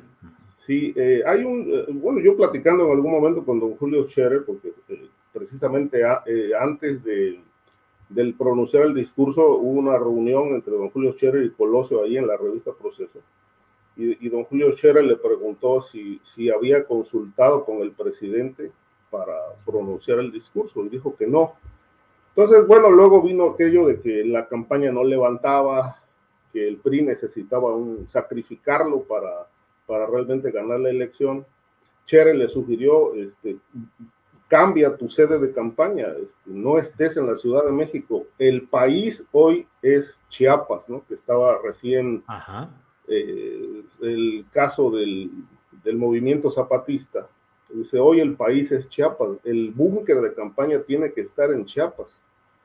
Obviamente, eh, considerando que ahí la campaña de Colosio iba a tener otra dimensión a partir de estar ahí precisamente. Obviamente no, no lo hizo y este y, bueno, se mencionó mucho también la necesidad de sustituirlo y sobre todo la, el otro punto, el por qué el coordinador de campaña no estuvo en Lomas Taurinas.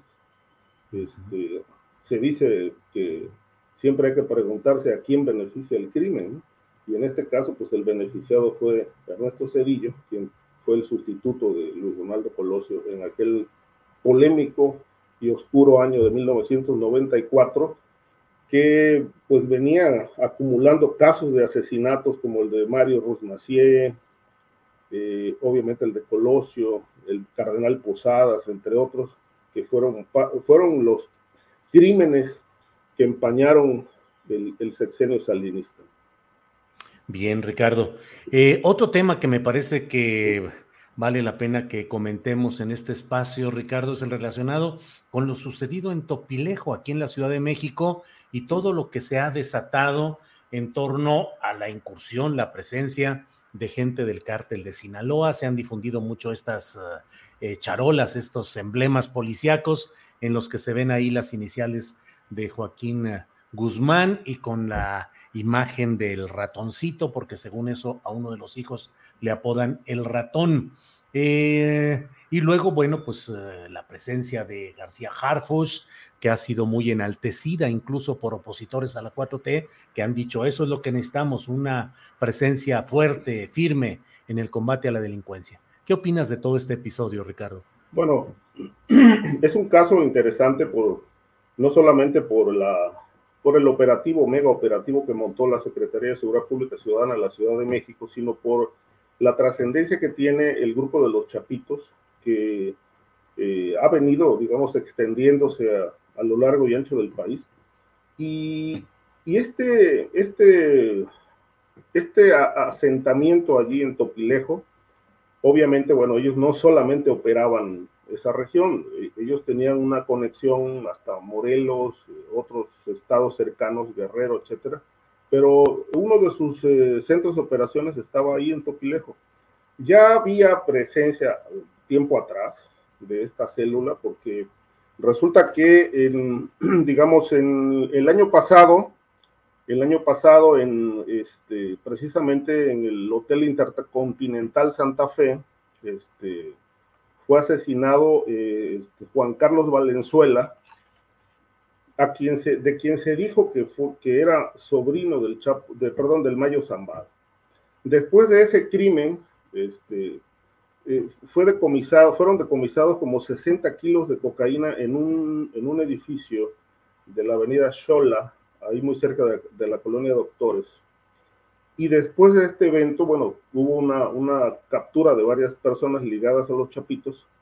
Y después de esto se presenta el caso de Topilejo, donde además de, de, de ser una, una, una, casa de seguridad donde estaban personas secuestradas o llevaban a las víctimas de secuestro, pues bueno, eh, eh, la gente empezó a denunciar este, levantones, asaltos, secuestros eh, en toda la zona de, de Morelos hasta esta, esta, este punto de Tlalpan. Y desde entonces, pues se siguió, según la versión oficial, se llevó a cabo una investigación amplia para detectar eh, eh, quiénes eran estos, estos delincuentes. De tal manera que, bueno, esto ya eh, tiene tiempo, la presencia del cártel de Sinaloa en la Ciudad de México es una realidad, no es nuevo, no se viene descubriendo, tiene muchísimos, muchísimo tiempo que eh, entraron, obviamente antes de esto, entró el cártel de Jalisco, porque esto lo, lo, dijo todavía Alfonso Durazo cuando era secretario de Seguridad Pública Federal. Él confirmó que ya había presencia del cártel de Jalisco y que obviamente estarían también por arribar a la ciudad eh, otras organizaciones criminales. Ahora se confirma que, bueno, el, el cártel de Sinaloa está presente, no creo que sea la única célula. El cártel de Sinaloa está operando en varios puntos de la ciudad, el Estado de México, obviamente, y particularmente, bueno, con el, el narcomenudeo, que es un negocio fuerte en la, capital, ser una zona de alto consumo de drogas, y obviamente los secuestros. Entonces, me parece que es un golpe, es un golpe importante por estos más de 15 o 14 detenidos, pero no son todos, es decir, yo creo que de aquí se van a desprender otras investigaciones para ubicar a, otros miembros de este grupo criminal. Eh, Ricardo, con, tan, con tanto impacto mediático, este tema de Topilejo y la detención de este grupo supuestamente relacionado con los Chapitos, que ya hay quienes están potenciando la figura de García Harfus como un eventual candidato de Morena al gobierno de la Ciudad de México. ¿Qué tanto han incursionado policías o militares en la política y qué resultado han tenido, Ricardo?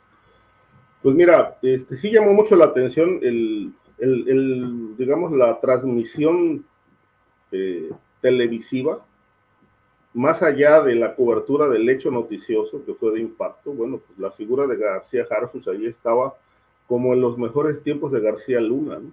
Sí. Muy bien tratada, le dedicaron más de una hora, este, yo estaba con un amigo comiendo, viendo el operativo y le digo, oye, pues si, si, le van a pasar la factura a la Secretaría de Seguridad Pública, pues ya te imaginarás cuánto vale el minuto, ¿no? De transmisión. Claro, Entonces, claro. Y era este, interesante. Ahora, policías en el, pues mira, en realidad han, no ha habido muchos este, a nivel de la Ciudad de México.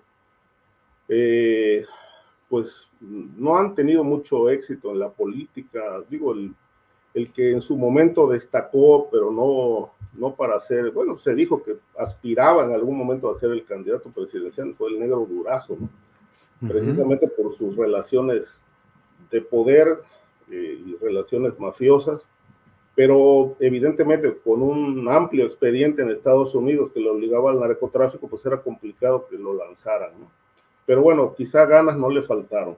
Lo de García Harfus, este, me parece que, bueno, ahí la, ahí la van construyendo, pero me parece que, digo, el, el, el acierto más, más destacado en él pues son, es el trabajo como policía.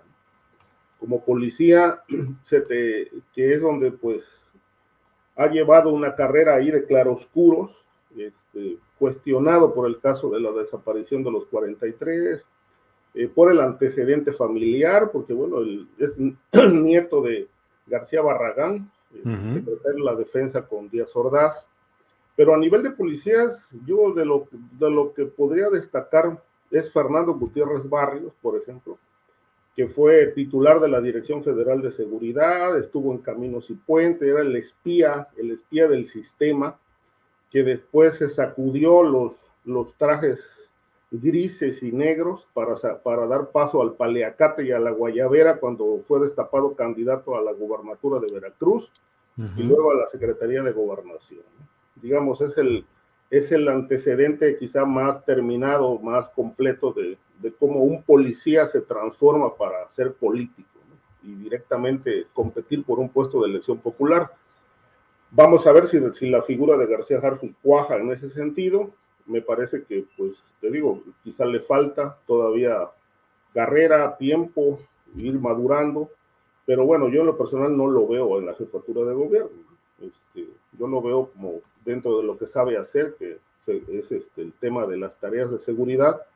Pero bueno, eh, hay circunstancias que a veces, eh, como dicen, no son las circunstancias son las que a veces determinan el futuro de, de los hombres de la política. Así es, Ricardo. Ricardo, antes de que nos despidamos y agradeciéndote esta oportunidad de un formato distinto de nuestra mesa de seguridad, eh, Ricardo, eh, ¿qué opinas de algunos de los acuerdos ah, que se han dado a conocer en el comunicado conjunto México-Estados Unidos, particularmente la idea de establecer grupos de acción conjunta en temas como el combate al fentanilo? Y no sé tú cómo lo leas, pero pareciera que se vuelve a la idea de volver a una coordinación más estrecha entre agencias, de seguridad de Estados Unidos y de México. ¿Qué opinas, Ricardo? Sí, esto ya se venía, venía comentando incluso porque recuerdo unas declaraciones de Marcelo Ebrard de que así como México le había abierto la, bueno, le abrió las puertas a, la DEA para operar, claro, con las limitaciones y restricciones que ya conocemos después del caso Cienfuegos, México también iba, iba a enviar a eh, agentes a Estados Unidos para establecer una suerte de cooperación eh, más estrecha en materia de seguridad. Eh, de esto me llamó la atención, por ejemplo, la inversión de, de dinero que va a haber para pues cercar la frontera sur, digamos, darle legalidad, formalidad y realmente detener hasta donde más se pueda el flujo migratorio ilegal. Este otro punto ya tiene rato que está en la agenda, le preocupa mucho a Estados Unidos el tema del tráfico de fentanilo, sobre todo porque ya el fentanilo se produce aquí en México y hay muchos grupos criminales dedicados al transporte y a la exportación de fentanilo. Pero me parece que eh, para que esta droga llegue a Estados Unidos, pues también tiene que haber grupos que mueven el fentanilo en Estados Unidos. Entonces Estados Unidos tendrá que hacer su parte también para desmantelar las redes de distribución y obviamente atender el tema de la demanda de droga, porque pues el, como decía Díaz Ordaz, ¿no? Este, si, si usted, le decían que México era el trampolín, sí, dice, pero es que de aquel lado está la gran alberca. Entonces el, el tema es que, bueno, se tiene que hacer una cooperación muy estrecha. En México se sabe que todos los grupos son 15 o 16 grupos criminales de, bien organizados que están metidos en el tráfico, producción de fentanilo. Y obviamente hacia Europa, ni se diga, eh, hay una gran demanda de cocineros mexicanos que ya están en Holanda, están en, Francia, están en Austria, Alemania, etcétera, eh, que se los llevan como, como estudiantes y por supuesto van a estudiar. Este, pues es una manera de salir del país de manera justificada y obviamente trabajan como cocineros produciendo drogas sintéticas, entre otros fentanil. Entonces, creo que esta cooperación, eh, si se llega a construir bien, pues puede dar resultados, porque ya ves que ha estado muy polémico el tema de, la, de los desacuerdos, desacuerdos en materia de combate a drogas a partir del caso Cienfuegos, que fue muy polémico.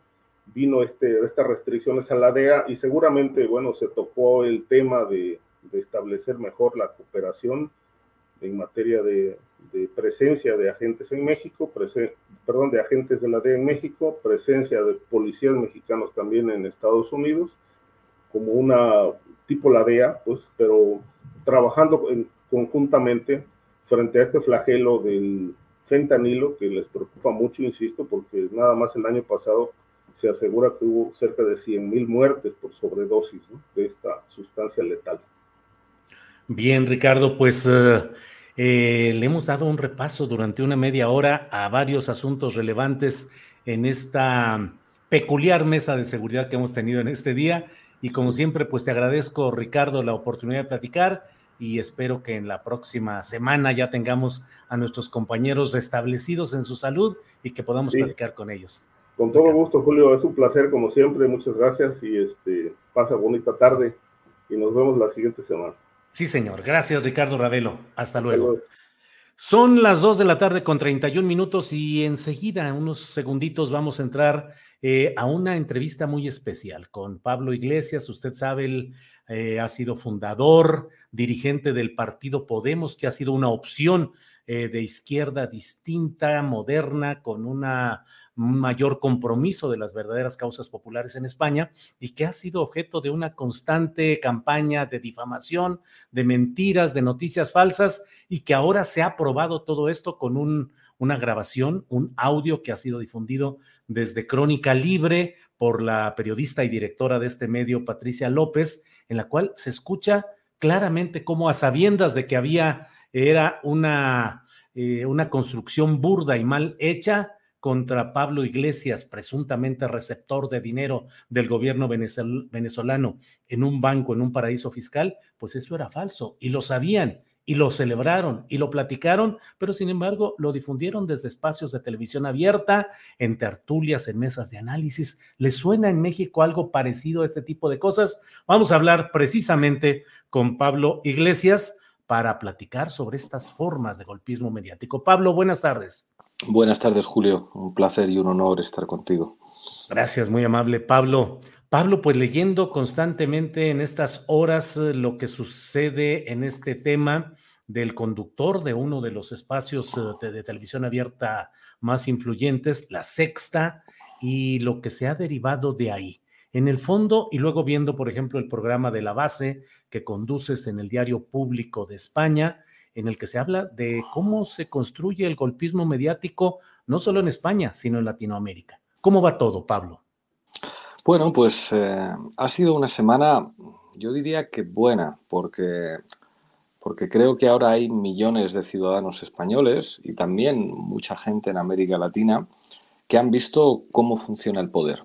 Lo que ha ocurrido es una cosa muy llamativa y es poder entrar dentro de de las tripas del poder. Lo que se ha dado a conocer es un audio en el que dos altos mandos de la policía, el jefe de las unidades antiterroristas y el agente secreto de la Unión del Cuerpo Nacional de Policía más famoso de España, eh, Villarejo, un tipo al que el Estado español ha hecho millonario por encargarle operaciones ilegales, estaban reunidos con eh, dos actores mediáticos fundamentales. Uno, el presidente de un periódico de derechas y directivo de A3 Media, el grupo mediático de Planeta, y otro, Antonio García Ferreras, el director de la televisión de izquierdas del grupo Planeta. Esto es muy importante porque en los propios audios Ferreras explica cómo precisamente ellos que han conseguido trasladar una imagen de medio progresista precisamente por haber trasladado esa imagen de medio progresista y de periodismo riguroso,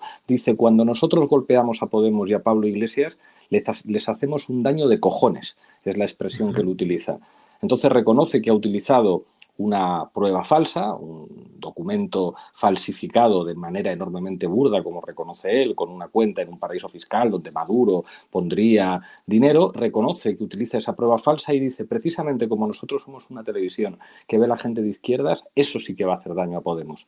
Bueno, eso es golpismo, porque eso se produce un mes antes de unas elecciones generales en las que mi formación política iba en todas las encuestas como primera fuerza política de la izquierda y donde con los números que daban las encuestas hubiéramos podido encabezar el gobierno. Y esto lo hacía un supuesto periodista de izquierdas que además había presumido de ser una referencia del periodismo.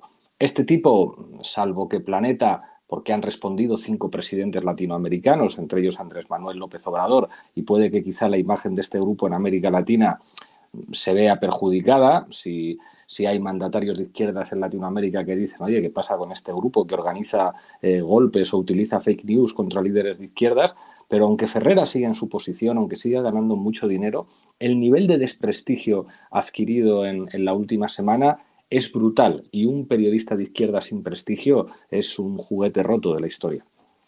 Pablo, tú has pasado de la academia del análisis político a la acción política clara, directa, que requiere pragmatismo. ¿Cómo sobrevivir en estos tiempos políticamente cuando pareciera que si no estás en la televisión, no tienes presencia política y si no presentas tu punto de vista y tu propuesta en los espacios de la difusión mediática masiva, pues parece que te borran del escenario. Absolutamente. Y Podemos nació a partir de, bueno, pues de que había un chico con coleta que consiguió, porque daba mucha audiencia, salir en muchos programas de televisión, muchos de ellos con una línea editorial muy conservadora, cuando no abiertamente de ultraderecha. Eso tiene que hacernos eh, tener una reflexión. Los actores ideológicos más importantes en nuestras sociedades, que son sociedades mediatizadas, los actores políticos más importantes son los medios de comunicación, los poderes mediáticos. Y si el poder mediático está plenamente privatizado, si tener una televisión o tener un periódico no es un derecho de la ciudadanía, sino un privilegio de los bancos, de los fondos de inversión o de las empresas multinacionales, entonces esos sectores oligárquicos están robando la democracia porque están utilizando para sus propios intereses el que es el dispositivo de influencia política y de poder político más importante en sociedades mediatizadas. ¿Eso qué quiere decir? Hay que intentar estar en todos los lugares en los que se pueda, pero al mismo tiempo hay que abrir un debate sobre lo que significa eso, hay que construir medios alternativos, hay que tratar de legislar, eso lo tienen que hacer los gobiernos de izquierdas, para hacer leyes que garanticen que el derecho a la información es un derecho de los ciudadanos, no un derecho de los bancos, no un derecho de los millonarios, el derecho a recibir una información veraz y el derecho a comunicar y el derecho a poder eh, que la sociedad civil pueda ser propietaria o gestora de medios de comunicación y que esto no sea solamente un privilegio de multimillonarios. Esto hay que decirlo, los gobiernos tienen que actuar, la gente tiene que apostar financieramente en la medida de sus posibilidades por financiar medios alternativos y después hay que tratar de estar en todas partes, pero al mismo tiempo estableciendo, ¿cómo decirlo?, unas mínimas normas. Ahora hay un debate en España entre periodistas y organizaciones de izquierdas sobre si ir o no a la tertulia de Ferreras. Y hay muchos que están diciendo, si a este tipo le han pillado mintiendo y reconociendo que utilizaba una prueba falsa para destruir a un líder político y si además trata de presentar su programa como progresista, lo razonable es darle la espalda no renunciando por ello a dar la batalla en los medios de comunicación, sino dando la batalla porque cambien algunas cosas en los medios de comunicación. Porque a los mafiosos no les puede salir gratis ser mafiosos aunque tengan muchos contactos en el Poder Judicial o aunque tengan mucho dinero. Eh, Pablo, dentro de lo que ustedes vivieron en 2016, entre diciembre de 2015, si no me equivoco, a junio de 2016, eh, Podemos perdió algo así como un millón de votos en medio de esta campaña de señalamientos y de noticias como las que ahora se demuestra que son fabricaciones intencionales contra Podemos y contra sus dirigentes. Sin embargo, la realidad política fue que no pudieron llegar ustedes al nivel al cual podían haber accedido de manera natural. En Latinoamérica, muchos de los gobiernos que han llegado por la vía electoral eh, con propuestas progresistas populares, pues se han topado con los grandes consorcios de televisión, de medios confabulados, y pareciera que no se ha podido remontar esa mm, situación crítica respecto a los medios de comunicación convencionales, Pablo. Esto que dices es muy importante, porque a la izquierda siempre tratan de convencerle de que pierde elecciones o no tiene los resultados a los que podría aspirar porque hace cosas mal. Y claro que todos podemos hacer cosas mal, pero a quien pelea con una mano atada a la espalda no se le pueden achacar sus propios errores que existen como las claves de los resultados. A nosotros nos dicen muchas veces, bueno, al final llegasteis al gobierno, tú llegaste a ser vicepresidente.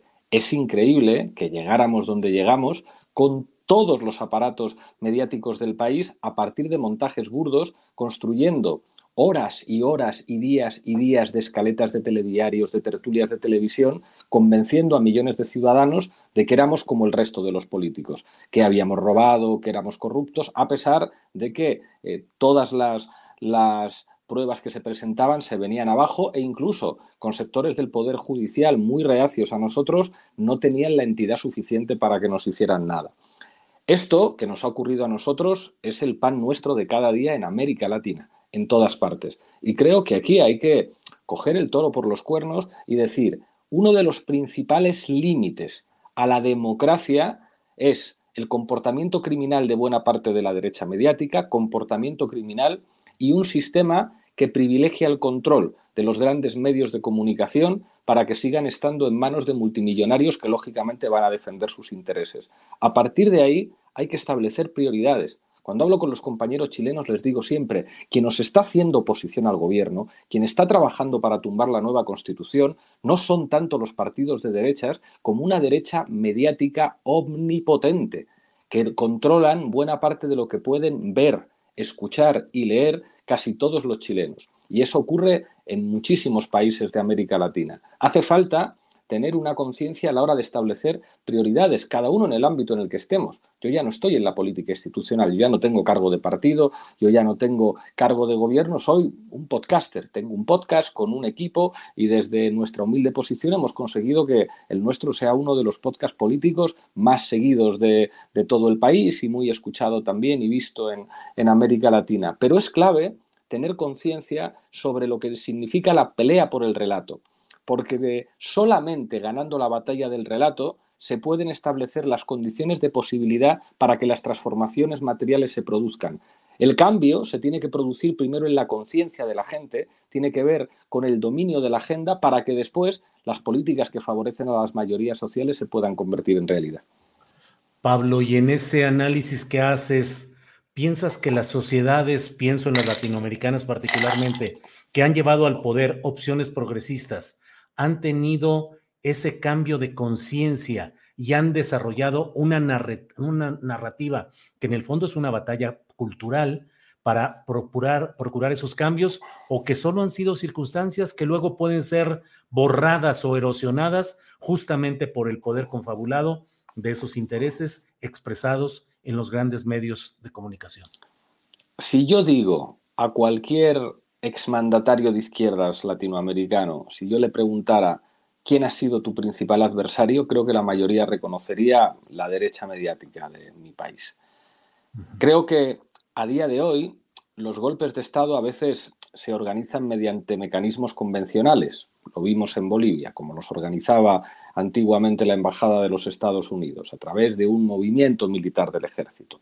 Ese mecanismo puede seguir existiendo, pero en sociedades mediatizadas los nuevos mecanismos del golpismo, que sirven básicamente para que los sectores privilegiados puedan detener los programas reformistas de gobiernos que plantean una alteración en la correlación de fuerzas y una alteración en el status quo, se suelen fundamentar en dos elementos, el lawfare y eh, el lawfare mediático. Es decir, crear un estado de conciencia a través de los medios de comunicación que permita subvertir el, el, orden legal y el orden constitucional. Y esto ha sido una realidad en muchísimos países.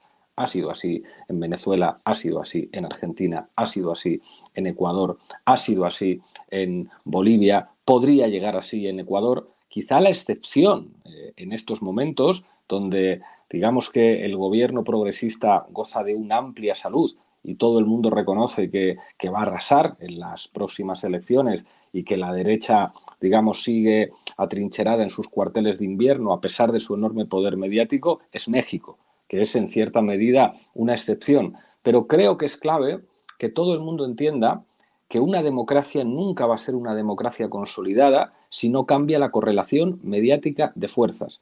El terreno mediático es un terreno de combate político, como cualquier otro. Si en ese terreno de combate todas las armas están en manos de millonarios que además no respetan las reglas del juego, la regla del juego del periodismo número uno es que no se miente. Se puede ser periodista y ser de derechas o ser periodista y ser de izquierdas. Y se pueden tener enfoques diferentes y se pueden tener valoraciones diferentes o interpretaciones diferentes de los mismos hechos. Pero los hechos no se pueden alterar.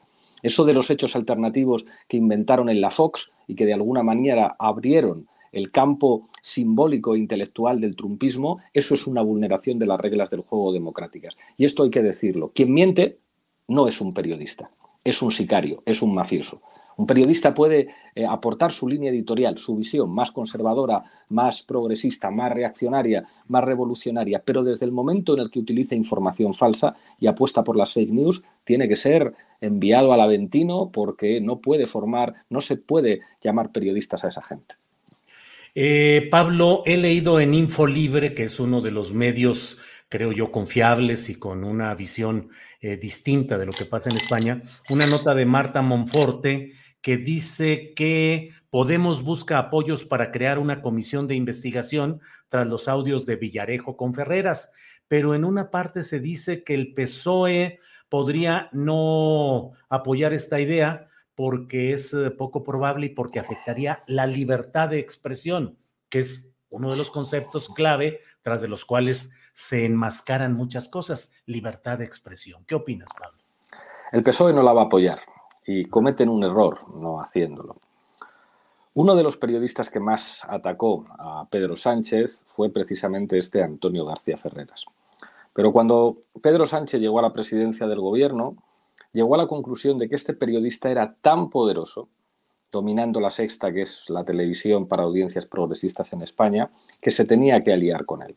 Y hay sectores de la izquierda que entendieron que también se tenían que aliar con Ferreras y que solamente les pedían una cosa, atacar a Podemos. Si atacas a Podemos, esta televisión va a hablar de ti, te va a sacar todas las semanas varias veces.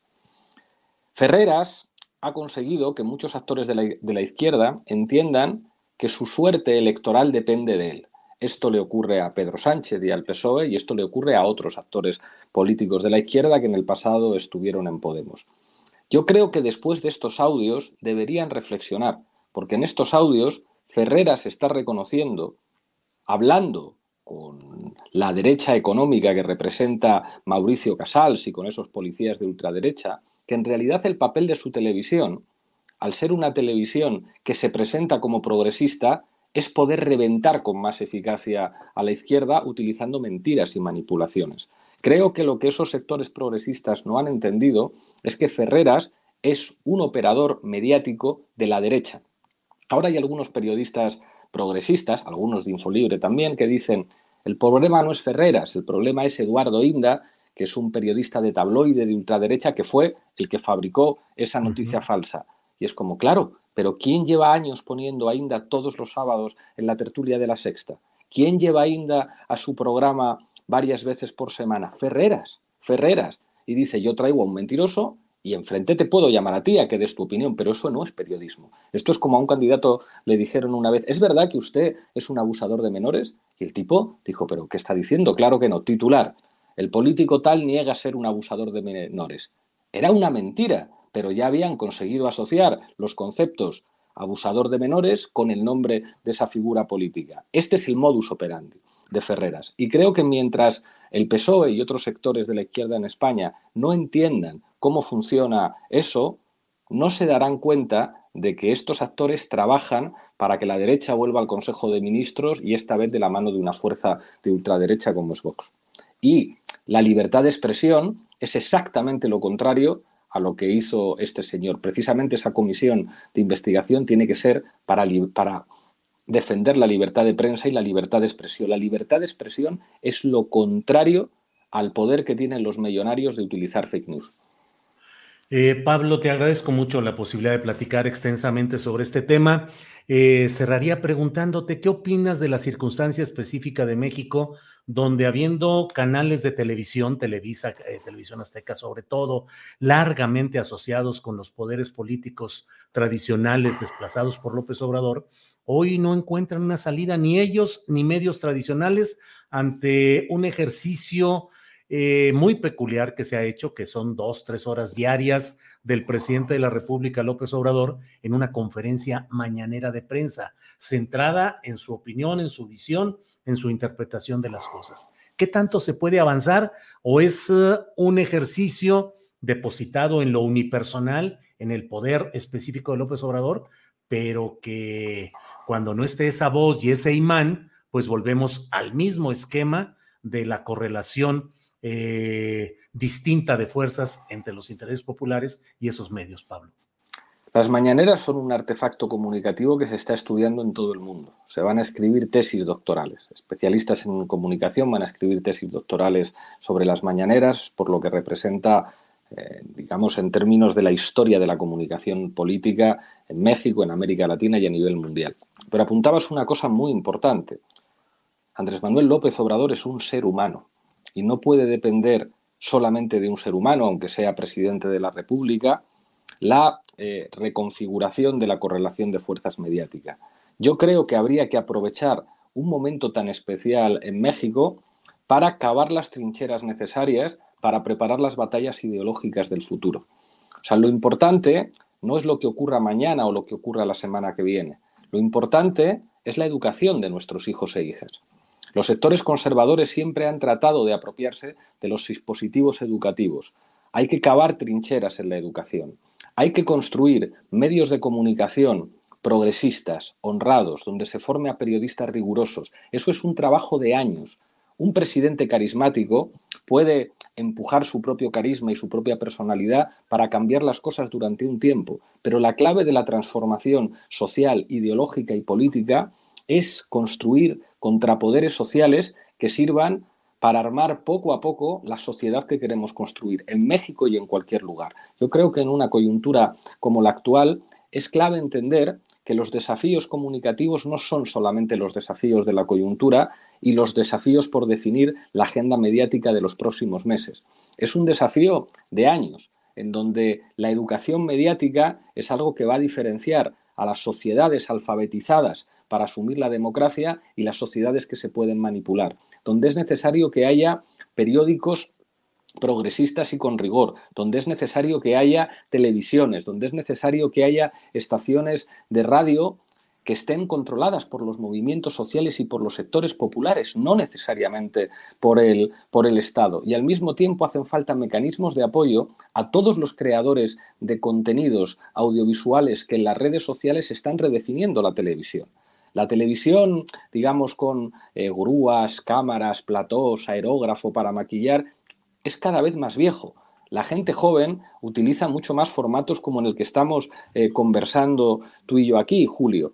Y esos creadores, ese talento que se está expresando a través de códigos audiovisuales que son ideológicos también completamente nuevo, tiene que tener apoyos porque la evolución tecnológica hace que los formatos de, la comunicación vayan a caminar cada vez más hacia audiencias de nicho y hacia grupos culturales que van a poder consumir sus propios, eh, sus propios productos. En los años 80, en los años 90, todas las familias estaban viendo la televisión. La gente de mi generación, yo tengo 43 años, si yo me veo con cualquier persona de mi edad, podemos tener una conversación sobre la televisión que se veía en España en los 80 cuando éramos niños, porque había dos canales de televisión. Ahora, sin embargo, en una familia cada miembro de la familia puede tener, incluso en familias muy humildes, cada miembro de la familia puede tener su propio dispositivo en el que consume productos audiovisuales diferentes. Hay que estar preparado para esa transformación en la comunicación, que es el terreno político más importante, que es el terreno de la ideología. Pablo, te agradezco mucho esta oportunidad de platicar, apreciamos mucho tu tiempo y tu disposición en momentos eh, muy movidos y muy convulsos en el propio Congreso y en definiciones que merecerían otro espacio para poder platicar, pero por lo pronto te lo agradezco. ¿Y cuándo regresas a la política institucional ya? No tengo el más mínimo interés en eso. Tengo tres hijos y cuando nosotros hacíamos política decía Juan Carlos Monedero el otro día que hablábamos decía, nosotros pudimos hacer política porque no teníamos hijos.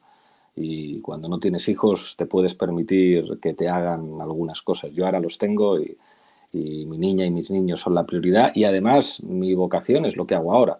Mi vocación es trabajar en la universidad y trabajar en la comunicación, en un podcast, saliendo en algunos programas de radio, escribiendo en prensa es el lugar donde me siento más a gusto, interviniendo. Estoy muy orgulloso de lo que hice como secretario general de Podemos y como, y como vicepresidente del gobierno, pero ahora hay eh, otras compañeras que les toca asumir ese rol y yo no tengo la más mínima intención de, de moverme de donde estoy. Hay un grupo de Madrid, se llaman DEFCON 2, que tienen una canción eh, en la que cuentan que un parado decide buscar trabajo y que la mejor manera de encontrar ese trabajo es hacerse cura.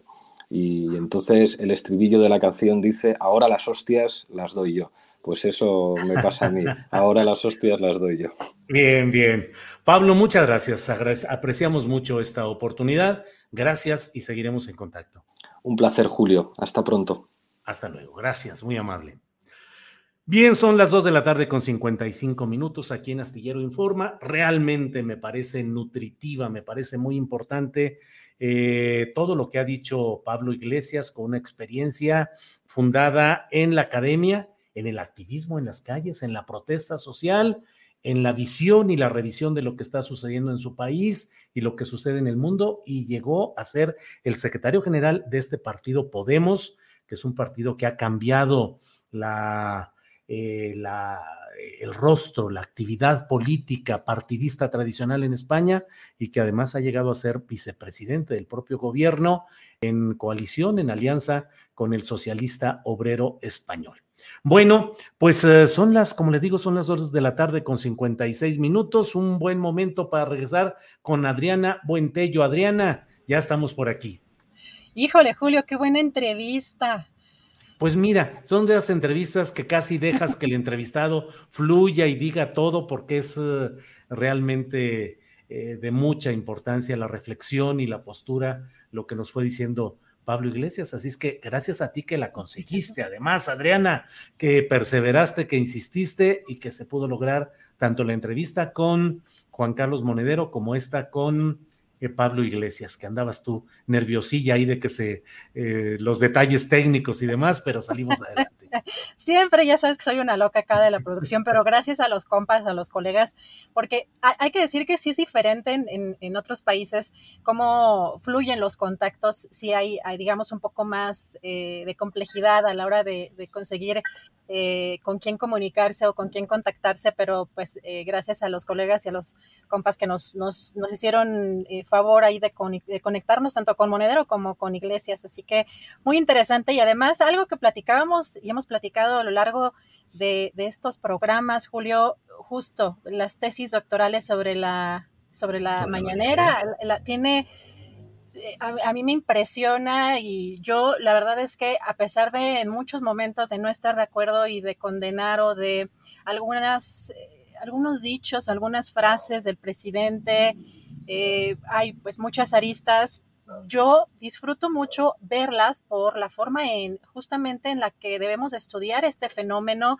en lo periodístico, en, la parte de la comunicación, de la propaganda, de verdad es interminable, yo creo los ángulos eh, por los cuales uno podría abordar este ejercicio del presidente y qué interesante que eh, desde allá, desde España, justamente mencionen que se está estudiando en muchas partes del mundo este, este ejercicio que ha implementado el presidente López Obrador. Y, Julio, yo no, no voy a terminar quizá con muy buenas noticias, porque eh, creo que a muchos nos dejó un buen sabor de boca esta entrevista, sobre todo en la parte en la que le da o pasa revista justamente al poder mediático y a los conservadores. Pero eh, fíjate que ahí en, este mm, corcholatómetro, eh, ahora eh, en la parte de tanto de la oposición, pero en este caso particularmente del Partido Revolucionario Institucional, y una entrevista interesante a, mm, al Bloomberg, a, René Delgado, al periodista René Delgado, justamente el senador Miguel Ángel Osorio Chong, y ya destapó en el caso, por ejemplo, de Beatriz Paredes y también en el caso de Ruiz Macié, pero él también, él también, por supuesto, está, está interesado. Y, curioso que también menciona al que fue eh, exsecretario em, Enrique de la Madrid, eh, que ya hemos también platicado, bueno, has platicado también tú en entrevista con, con él, y también a los gobernadores del Estado de México, eh, Alfredo del Mazo y de Coahuila, Miguel Ángel Riquelme. Así que ahí hay ya unos personajes destapados por ese lado. ¿Cómo ves, Julio? Que tiemble la 4T con personajes tan poderosos y con tanta fuerza. Fíjate nomás, de veras. Eh, digo, yo he sido muy crítico de Alfredo del Mazo, siempre digo que es un holograma, porque realmente es solo como una imagen que está ahí, haciendo como que gobierna y dejando que quienes hagan y deshagan criminalmente en el Estado de México, sean los grupos de poder, los grupos de toda índole, en un Estado que se merecería un mejor destino y sin embargo ha estado siempre cooptado, manejado por estos intereses de grupos priistas y de, de Coahuila, Miguel Ángel Riquelme de veras, y el propio Enrique de la Madrid, que es un hombre eh, con formación académica, pero pienso yo, a lo mejor me equivoco gravemente, Adriana, creo que no tienen el carisma, la fuerza, la implantación que los eh, precandidatos hasta ahora mencionados de la 4T, quítale todas las virtudes que quieras, quítales todo el peso, pero van a tener detrás el impulso de un personaje efectivamente como Andrés Manuel López Obrador, que es un verdadero imán electoral. Frente a ello, ¿qué propone la oposición? ¿A Riquelme? ¿A Del Mazo, de verdad? ¿A De la Madrid, que es eh, eh, pues la continuidad de esa estrategia neoliberal política y económica implementada por su padre Miguel de la Madrid, que luego dio paso a Carlos Salinas de Gortari?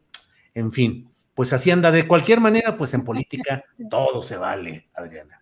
Bueno, y, hemos visto de todo, ¿no? La creación de personajes también, pues bastante mediocres, como Enrique Peña Nieto, que además también recordaba eh, con este documental que acabo de ver de Silencio Radio sobre Carmen eh, Aristegui, como este reportaje sobre su tesis y el plagio de casi el 30% de su tesis y cómo brincó, o sea, de, pronto, ¿no? O sea, la creación mediática esta cuestión que todavía tenemos quizá en la cultura mexicana muy arraigada de la telenovela, ¿no? La boda de la gaviota con Enrique Peña Nieto y cómo eso pues logró que creciera, pero ahora que ponen a personajes, yo diría, eh, eh, incluso entre todos estos personajes, digo, Enrique de la Madrid, ¿quién lo conoce? Nadie, ¿no? O sea, eh, el nombre te suena por el expresidente, pero en realidad eh, a nivel nacional, ¿quién conoce a, Riquelme o cómo, eh, en el caso también de Colosio, que lo, quieren en, estas fake news, ¿no? O en estas este, encuestas locales que probablemente solo hacen en, Monterrey, que lo quieren poner ya este, después de las corcholatas principales de Morena, como si fuera realmente un contendiente fuerte, pero parece ahí todo diluido, no se han puesto todavía de acuerdo de qué perfiles impulsar y bueno, hay más corcholatas que en la oposición, pero muy chiquitas de estatura y en comparación con lo que está impulsando el presidente. Pero vamos a ver en, estas, en estos meses cómo camina todo esto, a ver en la oposición cómo se va. Eh, cómo se va eh, arreglando, cómo van haciendo estas alianzas y a quienes, y, si, y sobre todo, Julio, si van a seguir cargando con este alito de Alejandro Moreno, que parece que sí les, les está, sí está haciendo un lastre para esta, esta oposición, Julio. Pues ahí están, las microcorcholatas contra las corcholatas 4T en este duelo casi de tienda de conveniencia, a ver cuál es la que es seleccionada por el respetable público. Pues Adriana, si no hay ninguna otra noticia que debamos compartir, creo que llega la hora de dar las gracias a la audiencia pues prepárense ya para mañana que cerramos la semana con nuestra querida mesa del más allá, las recomendaciones, por supuesto, para pasar a gusto el fin de semana en todo lo que tiene que ver con la cultura. Así que vamos a estar aquí ya puestísimos para prepararles el programa de mañana. Gracias, buenas tardes y hasta mañana. Hasta mañana, buen provecho.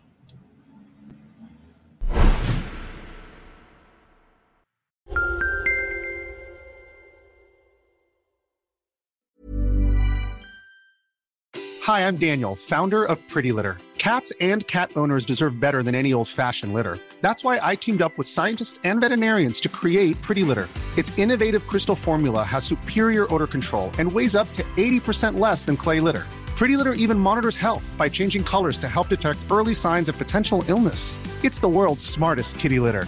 Go to prettylitter.com and use code ACAST for 20% off your first order and a free cat toy. Terms and conditions apply. See site for details. Ever catch yourself eating the same flavorless dinner three days in a row? Dreaming of something better? Well, HelloFresh is your guilt free dream come true, baby. It's me, Kiki Palmer.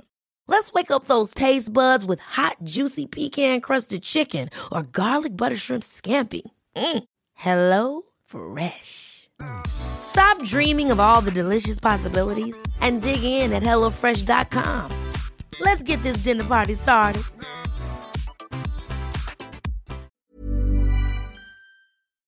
Para que te enteres del próximo noticiero, suscríbete y dale follow en Apple, Spotify, Amazon Music, Google o donde sea que escuches podcast.